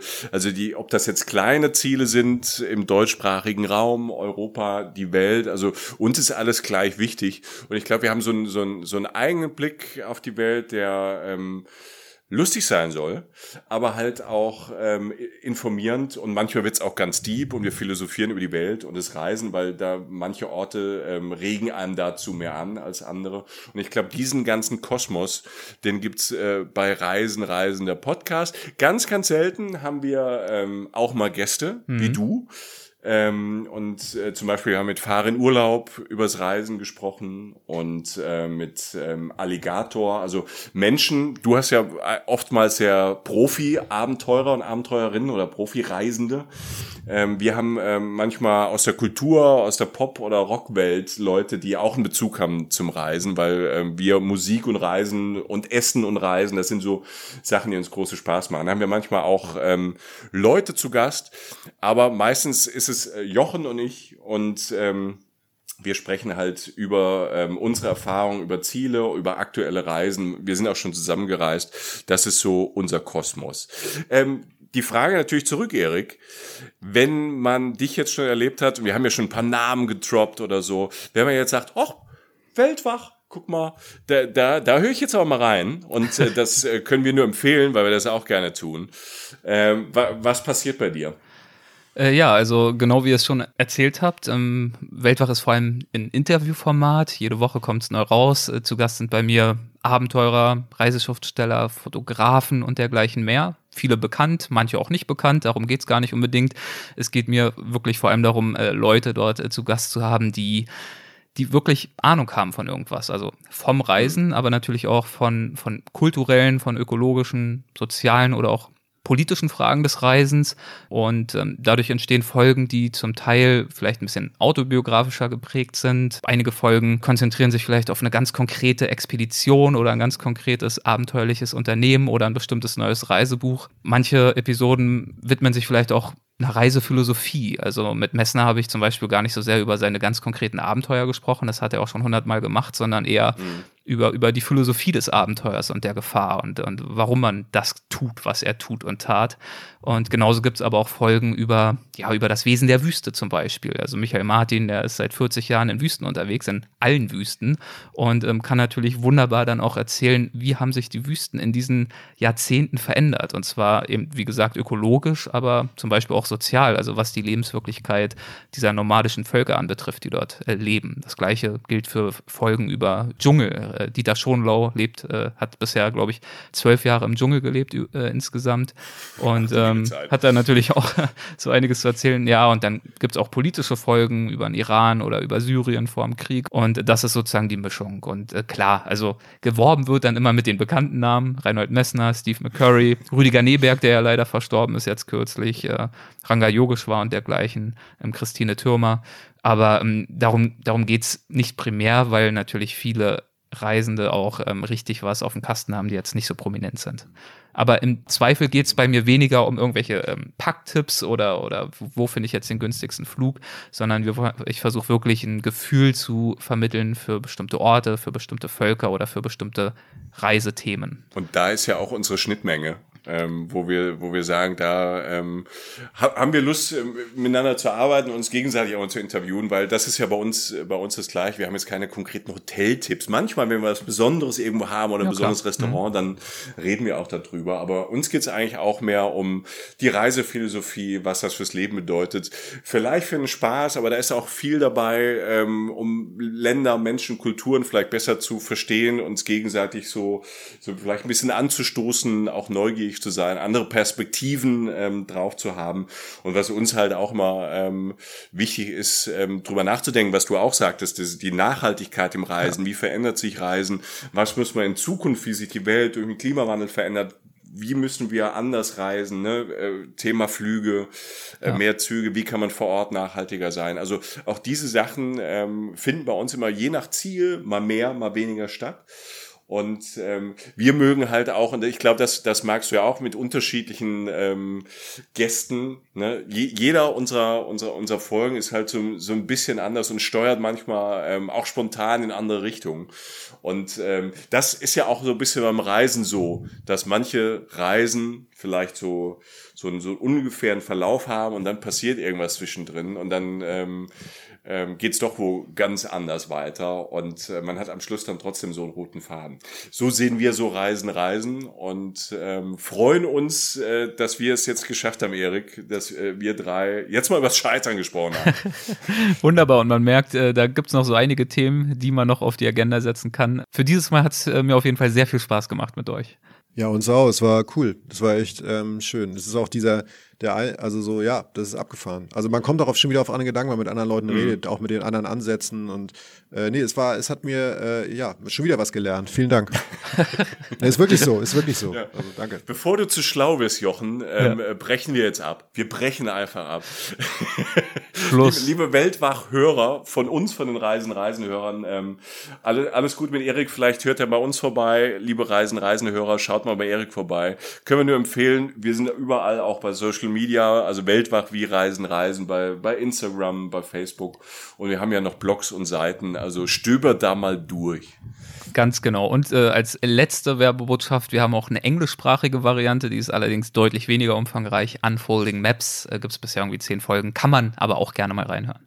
Erik, ja. dir alles Gute und bis hoffentlich sehr bald. Ebenso, macht es gut. Besten Dank. Ciao. Tschüss. Gute Reise. Ciao. Jetzt gibt es eine kleine Unterbrechung, denn ich möchte euch einen unserer Supporter vorstellen, die helfen, diese Folge zu ermöglichen. Und das ist heute die Allianz Lebensversicherung. Sie bietet euch für eure Altersvorsorge Stabilität und Zuverlässigkeit und gleichzeitig starke Renditechancen. Focus Money hat die Allianz sogar als finanzstärksten Lebensversicherer Europas ausgezeichnet. Und äh, der Selbstanspruch der Allianz ist es, für euch da zu sein, wenn es um eure finanzielle Zukunft geht. Und das selbst dann, wenn die Welt mal kommt Kopf steht, wie es ja nun mal momentan der Fall ist. Um mehr über die neue Allianz Lebensversicherung herauszufinden, würde ich vorschlagen, sich als erstes mal beraten zu lassen. Und das geht sowohl persönlich als auch digital. Entweder ihr informiert euch bei eurer Beratung oder ihr besucht allianz.de slash deine Zukunft. Das waren unsere Geschichten übers Scheitern. Ich hoffe, es hat euch gefallen und unterhalten. Und äh, jetzt erhält ein anderer, ein großer Geschichtenerzähler, das Wort. Übers Reisen und Leben. Andreas Altmann liest. Seit der letzten Folge ist das ja ein neues Segment, das wir bis auf weiteres, vielleicht nicht in jeder, aber zumindest in vielen Folgen haben werden. Andreas Altmann liest uns darin aus seinen Büchern vor, zunächst aus der Gebrauchsanweisung für das Leben. Das äh, ist natürlich ein augenzwinkernder Titel und äh, aber vor allem auch ein tolles Buch. Und in diesem Buch gibt es neben den Hauptkapiteln immer wieder auch mal ganz kurze Zwischenkapitel, die sogenannten Momente im Leben. Was es mit diesen Momenten, also mit diesen Zwischenkapiteln auf sich hat, das erklärt Andreas. Ein Moment im Leben. Jetzt gleich und dann nach jedem zweiten Kapitel kommt ein Moment im Leben. Kein Wölkchen wird diese Minigeschichten überschatten. Sie werden nur vom Phänomen Leben erzählen und vom Phänomenalsten dort, von Frauen und Männern auf verschiedenen Kontinenten ohne den geringsten Bezug zu den Themen davor oder danach. Selbstverständlich werde ich in den übrigen Texten auch maulen und bisweilen fassungslos sein über so viel allwaltende Borniertheit und Kaltherzigkeit. Aber in den Momenten soll vom makellosen Wunder Leben berichtet werden. Oder von Herzenswärme, die Uhr plötzlich ausbricht, weil ein Mensch zur rechten Zeit erkannt hat, dass kein anderes Mittel hilft als Sanftmut, als Beschwingtheit. Stopp, nein, nur sanft, das geht nicht, nicht bei mir. So müssen auch Episoden voller Rätsel und Absurdität vorkommen, die einen perplex zurücklassen. Was jedoch allesamt verbindet, jede erzählt uns etwas vom Leben, dem oft Unbegreiflichen. Selbst die Anekdote, die eher strapaziös beginnt und es doch in der letzten Kurve zur Happy Ending Story schafft. Ich liebe diese flirrenden Passagen, mitten am Tag, mitten in der Nacht. Sie sind ein unglaubliches Geschenk, da sie mich zu einer meiner Lieblingsbeschäftigungen verführen, zum Staunen. So, und jetzt kommt genau ein solcher Moment im Leben. Und er heißt? Ein Gentleman in Boston. Tatort Boston, Tatort Subway.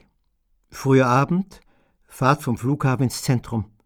Ruhige Atmosphäre, alle Sitzplätze sind belegt. Plötzlich geschieht etwas Banales, aber ungemein Anrührendes. Und es kann nur so geschehen, weil, vermute ich, jedem Waggon die komplizierten inneren Vorgänge der Beteiligten begreift. Wie auch immer. Keinem entkommt eine falsche Geste. Die Szene passiert wie inszeniert, wie vorher abgesprochen. Ein Mann, vielleicht 60, versucht sich von seinem Platz zu erheben. Ein Einbeiniger, wie man ihn heute kaum noch sieht. Denn sein rechter Oberschenkelstumpf steckt in einem zugenähten Hosenbein. Das Aufstehen erweist sich als schwierig. Der Mensch kann seine beiden Krücken nicht voll einsetzen, zu eng die Umgebung, zu rutschig der Boden.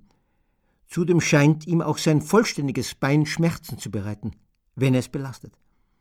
Ich sehe alles, da ich nur zwei Meter entfernt sitze, schräg gegenüber und diskret beobachte. Der Mann ist zäh. Er will stehen und nichts wird ihn daran hindern. Und keiner hilft. was ich in diesem Augenblick nicht als Mangel an Mitgefühl erlebe, eher als wohlweisliche Zurückhaltung. Jeder weiß um die Empfindlichkeit von körperlich Behinderten, die sich und der Welt beweisen wollen, dass sie normal sind und dass nicht sofort die Feuerwehr gerufen werden muss, wenn ein Hindernis auftaucht. Irgendwann klappt es. Der Mann fasst nach der Stange, an der sich üblicherweise die stehenden Fahrgäste festhalten, und richtet sich mit einem letzten Schwung auf. Jetzt kommt es, das Sensationelle. Er sagt zu der Frau, die gewiss nicht älter ist als er und die als einzige nicht sitzt, sagt ruhig und lässig, Please, have a seat. Und ihr Herz ist klug genug, diese Geste zu begreifen, sie eben nicht dankend abzulehnen, der Einladung nicht mit dem unsäglichen Hinweis auszuweichen, dass er, der Gentleman, den Sitzplatz doch viel nötiger habe. Nein, sie lächelt ihn an und erwidert leise, so kind of you, und setzt dich. Und der Einbeinige balanciert nun neben der Stange und tut, als wäre nichts gewesen. Wir, die Rüppel, tun es ihm nach. Ja, sind stillschweigend ergriffen von ihm, dem Ritter. Und, auch ganz still, ein wenig erschrocken über uns, die Hockenbleiber. Vielen Dank, Andreas. Äh, und jetzt gehört das Wort, die Tradition verlangt es, euch. Stimmenpost. Botschaften aus der Community. Bevor es mit euren Einsendungen losgeht, nochmal kurz der Aufruf passend zum Thema dieser Folge. Scheitern. Missgeschicke, Niederlagen, was auch immer. Erzählt uns von euren großen und kleinen Pannen unterwegs via Sprachbotschaft. Unsere WhatsApp-Nummer lautet 001 267 997 2603. Ich freue mich auf eure Geschichten. Unterhaltet uns doch mal ein bisschen oder erzählt uns, was ihr von euren Rückschlägen und Niederlagen unterwegs gelernt habt. Ich bin gespannt. Dieses Mal haben wir zwei Beiträge, die sich auf Folge 148 beziehen mit Dirk Liesemer. Äh, Streifzüge durch die Nacht hieß diese Folge und heißt sie auch immer noch. Und es ging darin genau um das, nämlich um Dirks Erfahrungen in der Einsamkeit der Nacht, in die Dirk sich über ein Jahr hinweg immer wieder hinausgewagt hat. Und zufällig spielen beide Stimmpostbeiträge zu diesem Thema in Neuseeland, aber sie erzählen gänzlich andere Begebenheiten. Einmal geht's in eine Höhle und einmal auf einen Berg. Los geht's mit Evelyn, die wir schon mit einem Beitrag in der vorherigen Folge gehört haben. Hallo lieber Erik, hallo liebe Janne und hallo liebe Community. Hier ist Evelyn. Erstmal vielen, vielen Dank für diesen tollen Podcast. Ich habe ihn erst im April entdeckt und seitdem bestimmt schon über die Hälfte der knapp 150 Folgen gehört und bin restlos begeistert. Nochmal vielen, vielen Dank. In der vorletzten Folge Streifzüge durch die Nacht hattest du, lieber Erik, gefragt, welche Erlebnisse deine Hörer denn so mit der Nacht und der Dunkelheit haben. Dazu würde ich gern was erzählen. Bei mir war es nicht in der Nacht, aber es war immerhin dunkel. Das Ganze ist schon ziemlich lange her, genauer gesagt 1993. Da war ich in Neuseeland für mehrere Wochen unterwegs und in einem Visitor Center lag ein Flyer und der hatte Blackwater Rafting beworben. Zu dem damaligen Zeitpunkt wusste ich nicht, was das war, konnte mir nichts vorstellen darunter und von daher war klar, muss ich ausprobieren. So und was war es dann oder wie hat sich es für mich dargestellt? Ähm, man zieht sich einen Neoprenanzug an, schnappt sich einen Inner Tube und klettert auf einer Anhöhe. Und das ist sehr, sehr schweißtreibend. Oben angekommen äh, gelangt man zu einer Höhle oder einem ganzen Höhlensystem, klettert dadurch und dann kommt man an einen unterirdischen Fluss. Und dann legt man sich rücklings in seinen mitgebrachten Gummireifen, knipst die Stirnlampe aus und lässt sich auf diesem Fluss dahin treiben. Es ist pechschwarz, wirklich stockfinster, man sieht überhaupt nichts und es ist auch ganz, ganz still, nur das Wasser gluckst so ein bisschen an den Gummireifen und man fühlt sich so schwerelos. Es ist wirklich fantastisch. Und dann tauchen über einem Millionen von kleinen hellblauen Pünktchen auf und das sieht aus wie ein nächtlicher Sternenhimmel. Und das sind aber Glühwürmchen. Das heißt, auf diesem Wasser treibend blickt man an die Höhlendecke und beobachtet diese funkelnden hellblauen Lichtpunkte. Das ist fantastisch. Also sowas Schönes habe ich seitdem, glaube ich, auch nicht mehr gesehen. Naja, aber auch das ist dann irgendwann zu Ende. Das Licht wird langsam wieder heller, das Geräusch des Wassers wird lauter und dann wird man so holter die Polter aus der Höhle gespült und kriegt noch so ein bisschen Whitewater ab. Ja, und dann ist es aber auch leider schon zu Ende, das Erlebnis. Vielleicht noch so als Romantikkiller die Erläuterung, es sind nicht die Glühwürmchen, die wir so kennen, sondern es sind tatsächlich Mückenlarven. Und die Mückenlarven, die sitzen an der Höhlendecke und haben äh, solche klebrigen Fäden abgeseilt und an diesen Fäden hängen diese Tröpfchen, die glänzen. Und das dient dazu, Insekten anzulocken, quasi als Nahrung. Ist also relativ profan, aber es ist natürlich viel, viel schöner, von einer Glühwürmchenhöhle zu sprechen, als von einer Mückenlarvenhöhle. In Neuseeland gibt es einige dieser Glowworm Caves. Äh, manche sind sogar so groß, dass man die mit Booten befahren kann. Aber das war mir schon damals 1993 zu touristisch. Ich kann mir vorstellen, das hat sich seitdem auch noch weiterentwickelt. Ähm, aber dieses einsame Floaten durch diese schmale Höhle, das war absolut magisch. Ja, das war mein Erlebnis. Ich freue mich auf viele weitere Podcast-Folgen und auch auf viele Berichte aus der Community. Und ich sende euch alles Liebe, eure Evelyn. Es folgt Emily mit einem nächtlichen Streifzug wiederum in Neuseeland. Hallo Erik und Jana und auch hallo an alle Weltwachhörer. Ich habe eine Stimmpost für euch und zwar zu dem Thema Streifzüge durch die Nacht. Ich befinde mich derzeit in Neuseeland seit einigen Monaten und vor einigen Monaten haben zwei Freunde und ich uns auf ein kleines nächtliches Abenteuer begeben. Aufgrund dessen, dass ich zu der Zeit sehr viel gearbeitet habe und tagsüber eigentlich nie Zeit hatte, haben wir uns dann dazu entschieden, eine Nachtwanderung zu machen auf den Isthmus Peak in der Nähe von Wanaka. Und das haben wir dann gemacht. Ich wurde dann um 11 Uhr nach der Arbeit von den beiden abgeholt und wir sind dann zum Trailstart gefahren und haben uns dann hinaufbegeben. Der Weg war sehr steil und ich habe dementsprechend auch sehr langsam gemacht. Die beiden waren dann irgendwann ein ganzes Stück voraus und ich war dann alleine und habe dann den Ausblick neben mir ein bisschen genossen, bin noch stehen geblieben. Da war halt ein großer See und der Mond schien da drauf und es sah wirklich sehr schön aus. Es war ungefähr auf der Hälfte des Weges.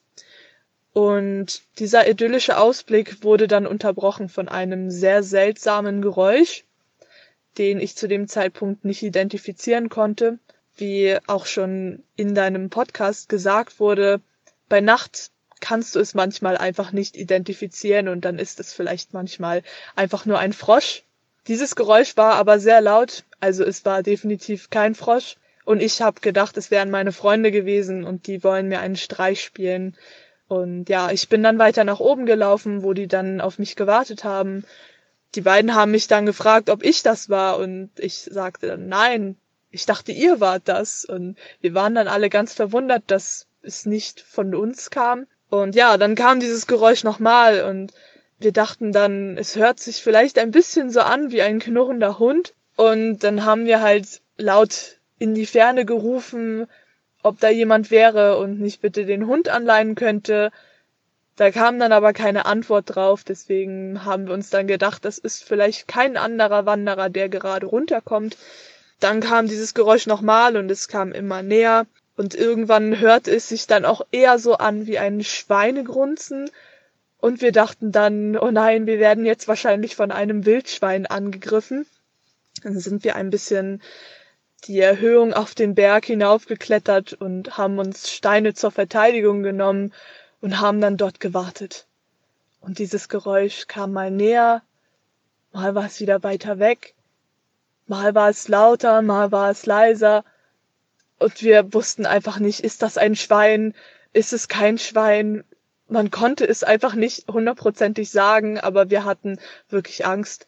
Dann haben wir uns entschieden, weiterzulaufen und die Steine aber in der Hand zu behalten, falls wir von einem Schwein angegriffen werden. Wir sind dann heil oben angekommen ohne einen Schweinsangriff, haben dann auf der Spitze unser Zelt aufgebaut und haben dann noch so für ein, zwei Stunden geschlafen, bis dann die Sonne langsam aufging und dann haben wir uns einen Wecker für den Sonnenaufgang gestellt und haben dann einen wirklich wunder, wunder, wunderschönen Sonnenaufgang gesehen. Es war wirklich einer der schönsten Sonnenaufgänge, die ich jemals gesehen habe, weil wir einfach nur von Bergen umgeben waren und es waren kaum Wolken da und es war wirklich, wirklich sehr schön. Ja, und an dem Morgen ist dann auch ein Trailrunner diesen Track hochgekommen und den haben wir dann unsere Story erzählt, dass wir diesen fast Angriff überlebt haben und er fing dann an zu lachen und sagte, oder ja, er hat sein Handy rausgeholt und hat dann nach YouTube-Videos geguckt und hat uns dann ein Geräusch gezeigt und hat uns gefragt, was dieses Geräusch? Und wir sagten dann, ja, ungefähr so hörte sich das an. Und es stellte sich dann heraus, dass es ein Hirsch war, der halt solche Geräusche macht, um seine Frau zu verteidigen, weil er halt denkt, dass da gerade Gefahr ist. Dementsprechend waren wir nicht in Gefahr. Und ja, es war ein sehr abenteuerlicher Aufstieg und wir sind sicher wieder runtergekommen. Das war meine Geschichte zu den nächtlichen Streifzügen und ich wollte nochmal Danke sagen für all die Inspirationen in deinem Podcast. Es wird wirklich immer mehr auf meiner Bucketlist, was ich noch unbedingt machen möchte und ich bin auch ein Riesenfan von den Micro Adventures. Die muss ich auf jeden Fall auch noch öfter machen. Gerade reise ich wieder durch Neuseeland. Also ich habe davor gearbeitet, wo ich sehr viel Zeit hatte, deinen Podcast zu hören. Und jetzt hoffe ich, dass ich vielleicht demnächst noch einen kleinen nächtlichen Streifzug machen kann, da mich das jetzt auch wieder ein bisschen mehr reizt. Vielen Dank dafür und danke für deine Arbeit. Ja, danke dir, Emily, für diese Erzählung vom nächtlichen Aufstieg äh, und äh, danke euch allen fürs Zuhören, denn äh, damit sind wir am Ende dieser Folge angelangt. Ich hoffe, sie hat euch gefallen und wie immer, wenn das so sein sollte, hinterlasst uns doch eine kleine Bewertung und Rezension in der Apple Podcast App. Vielen, vielen Dank.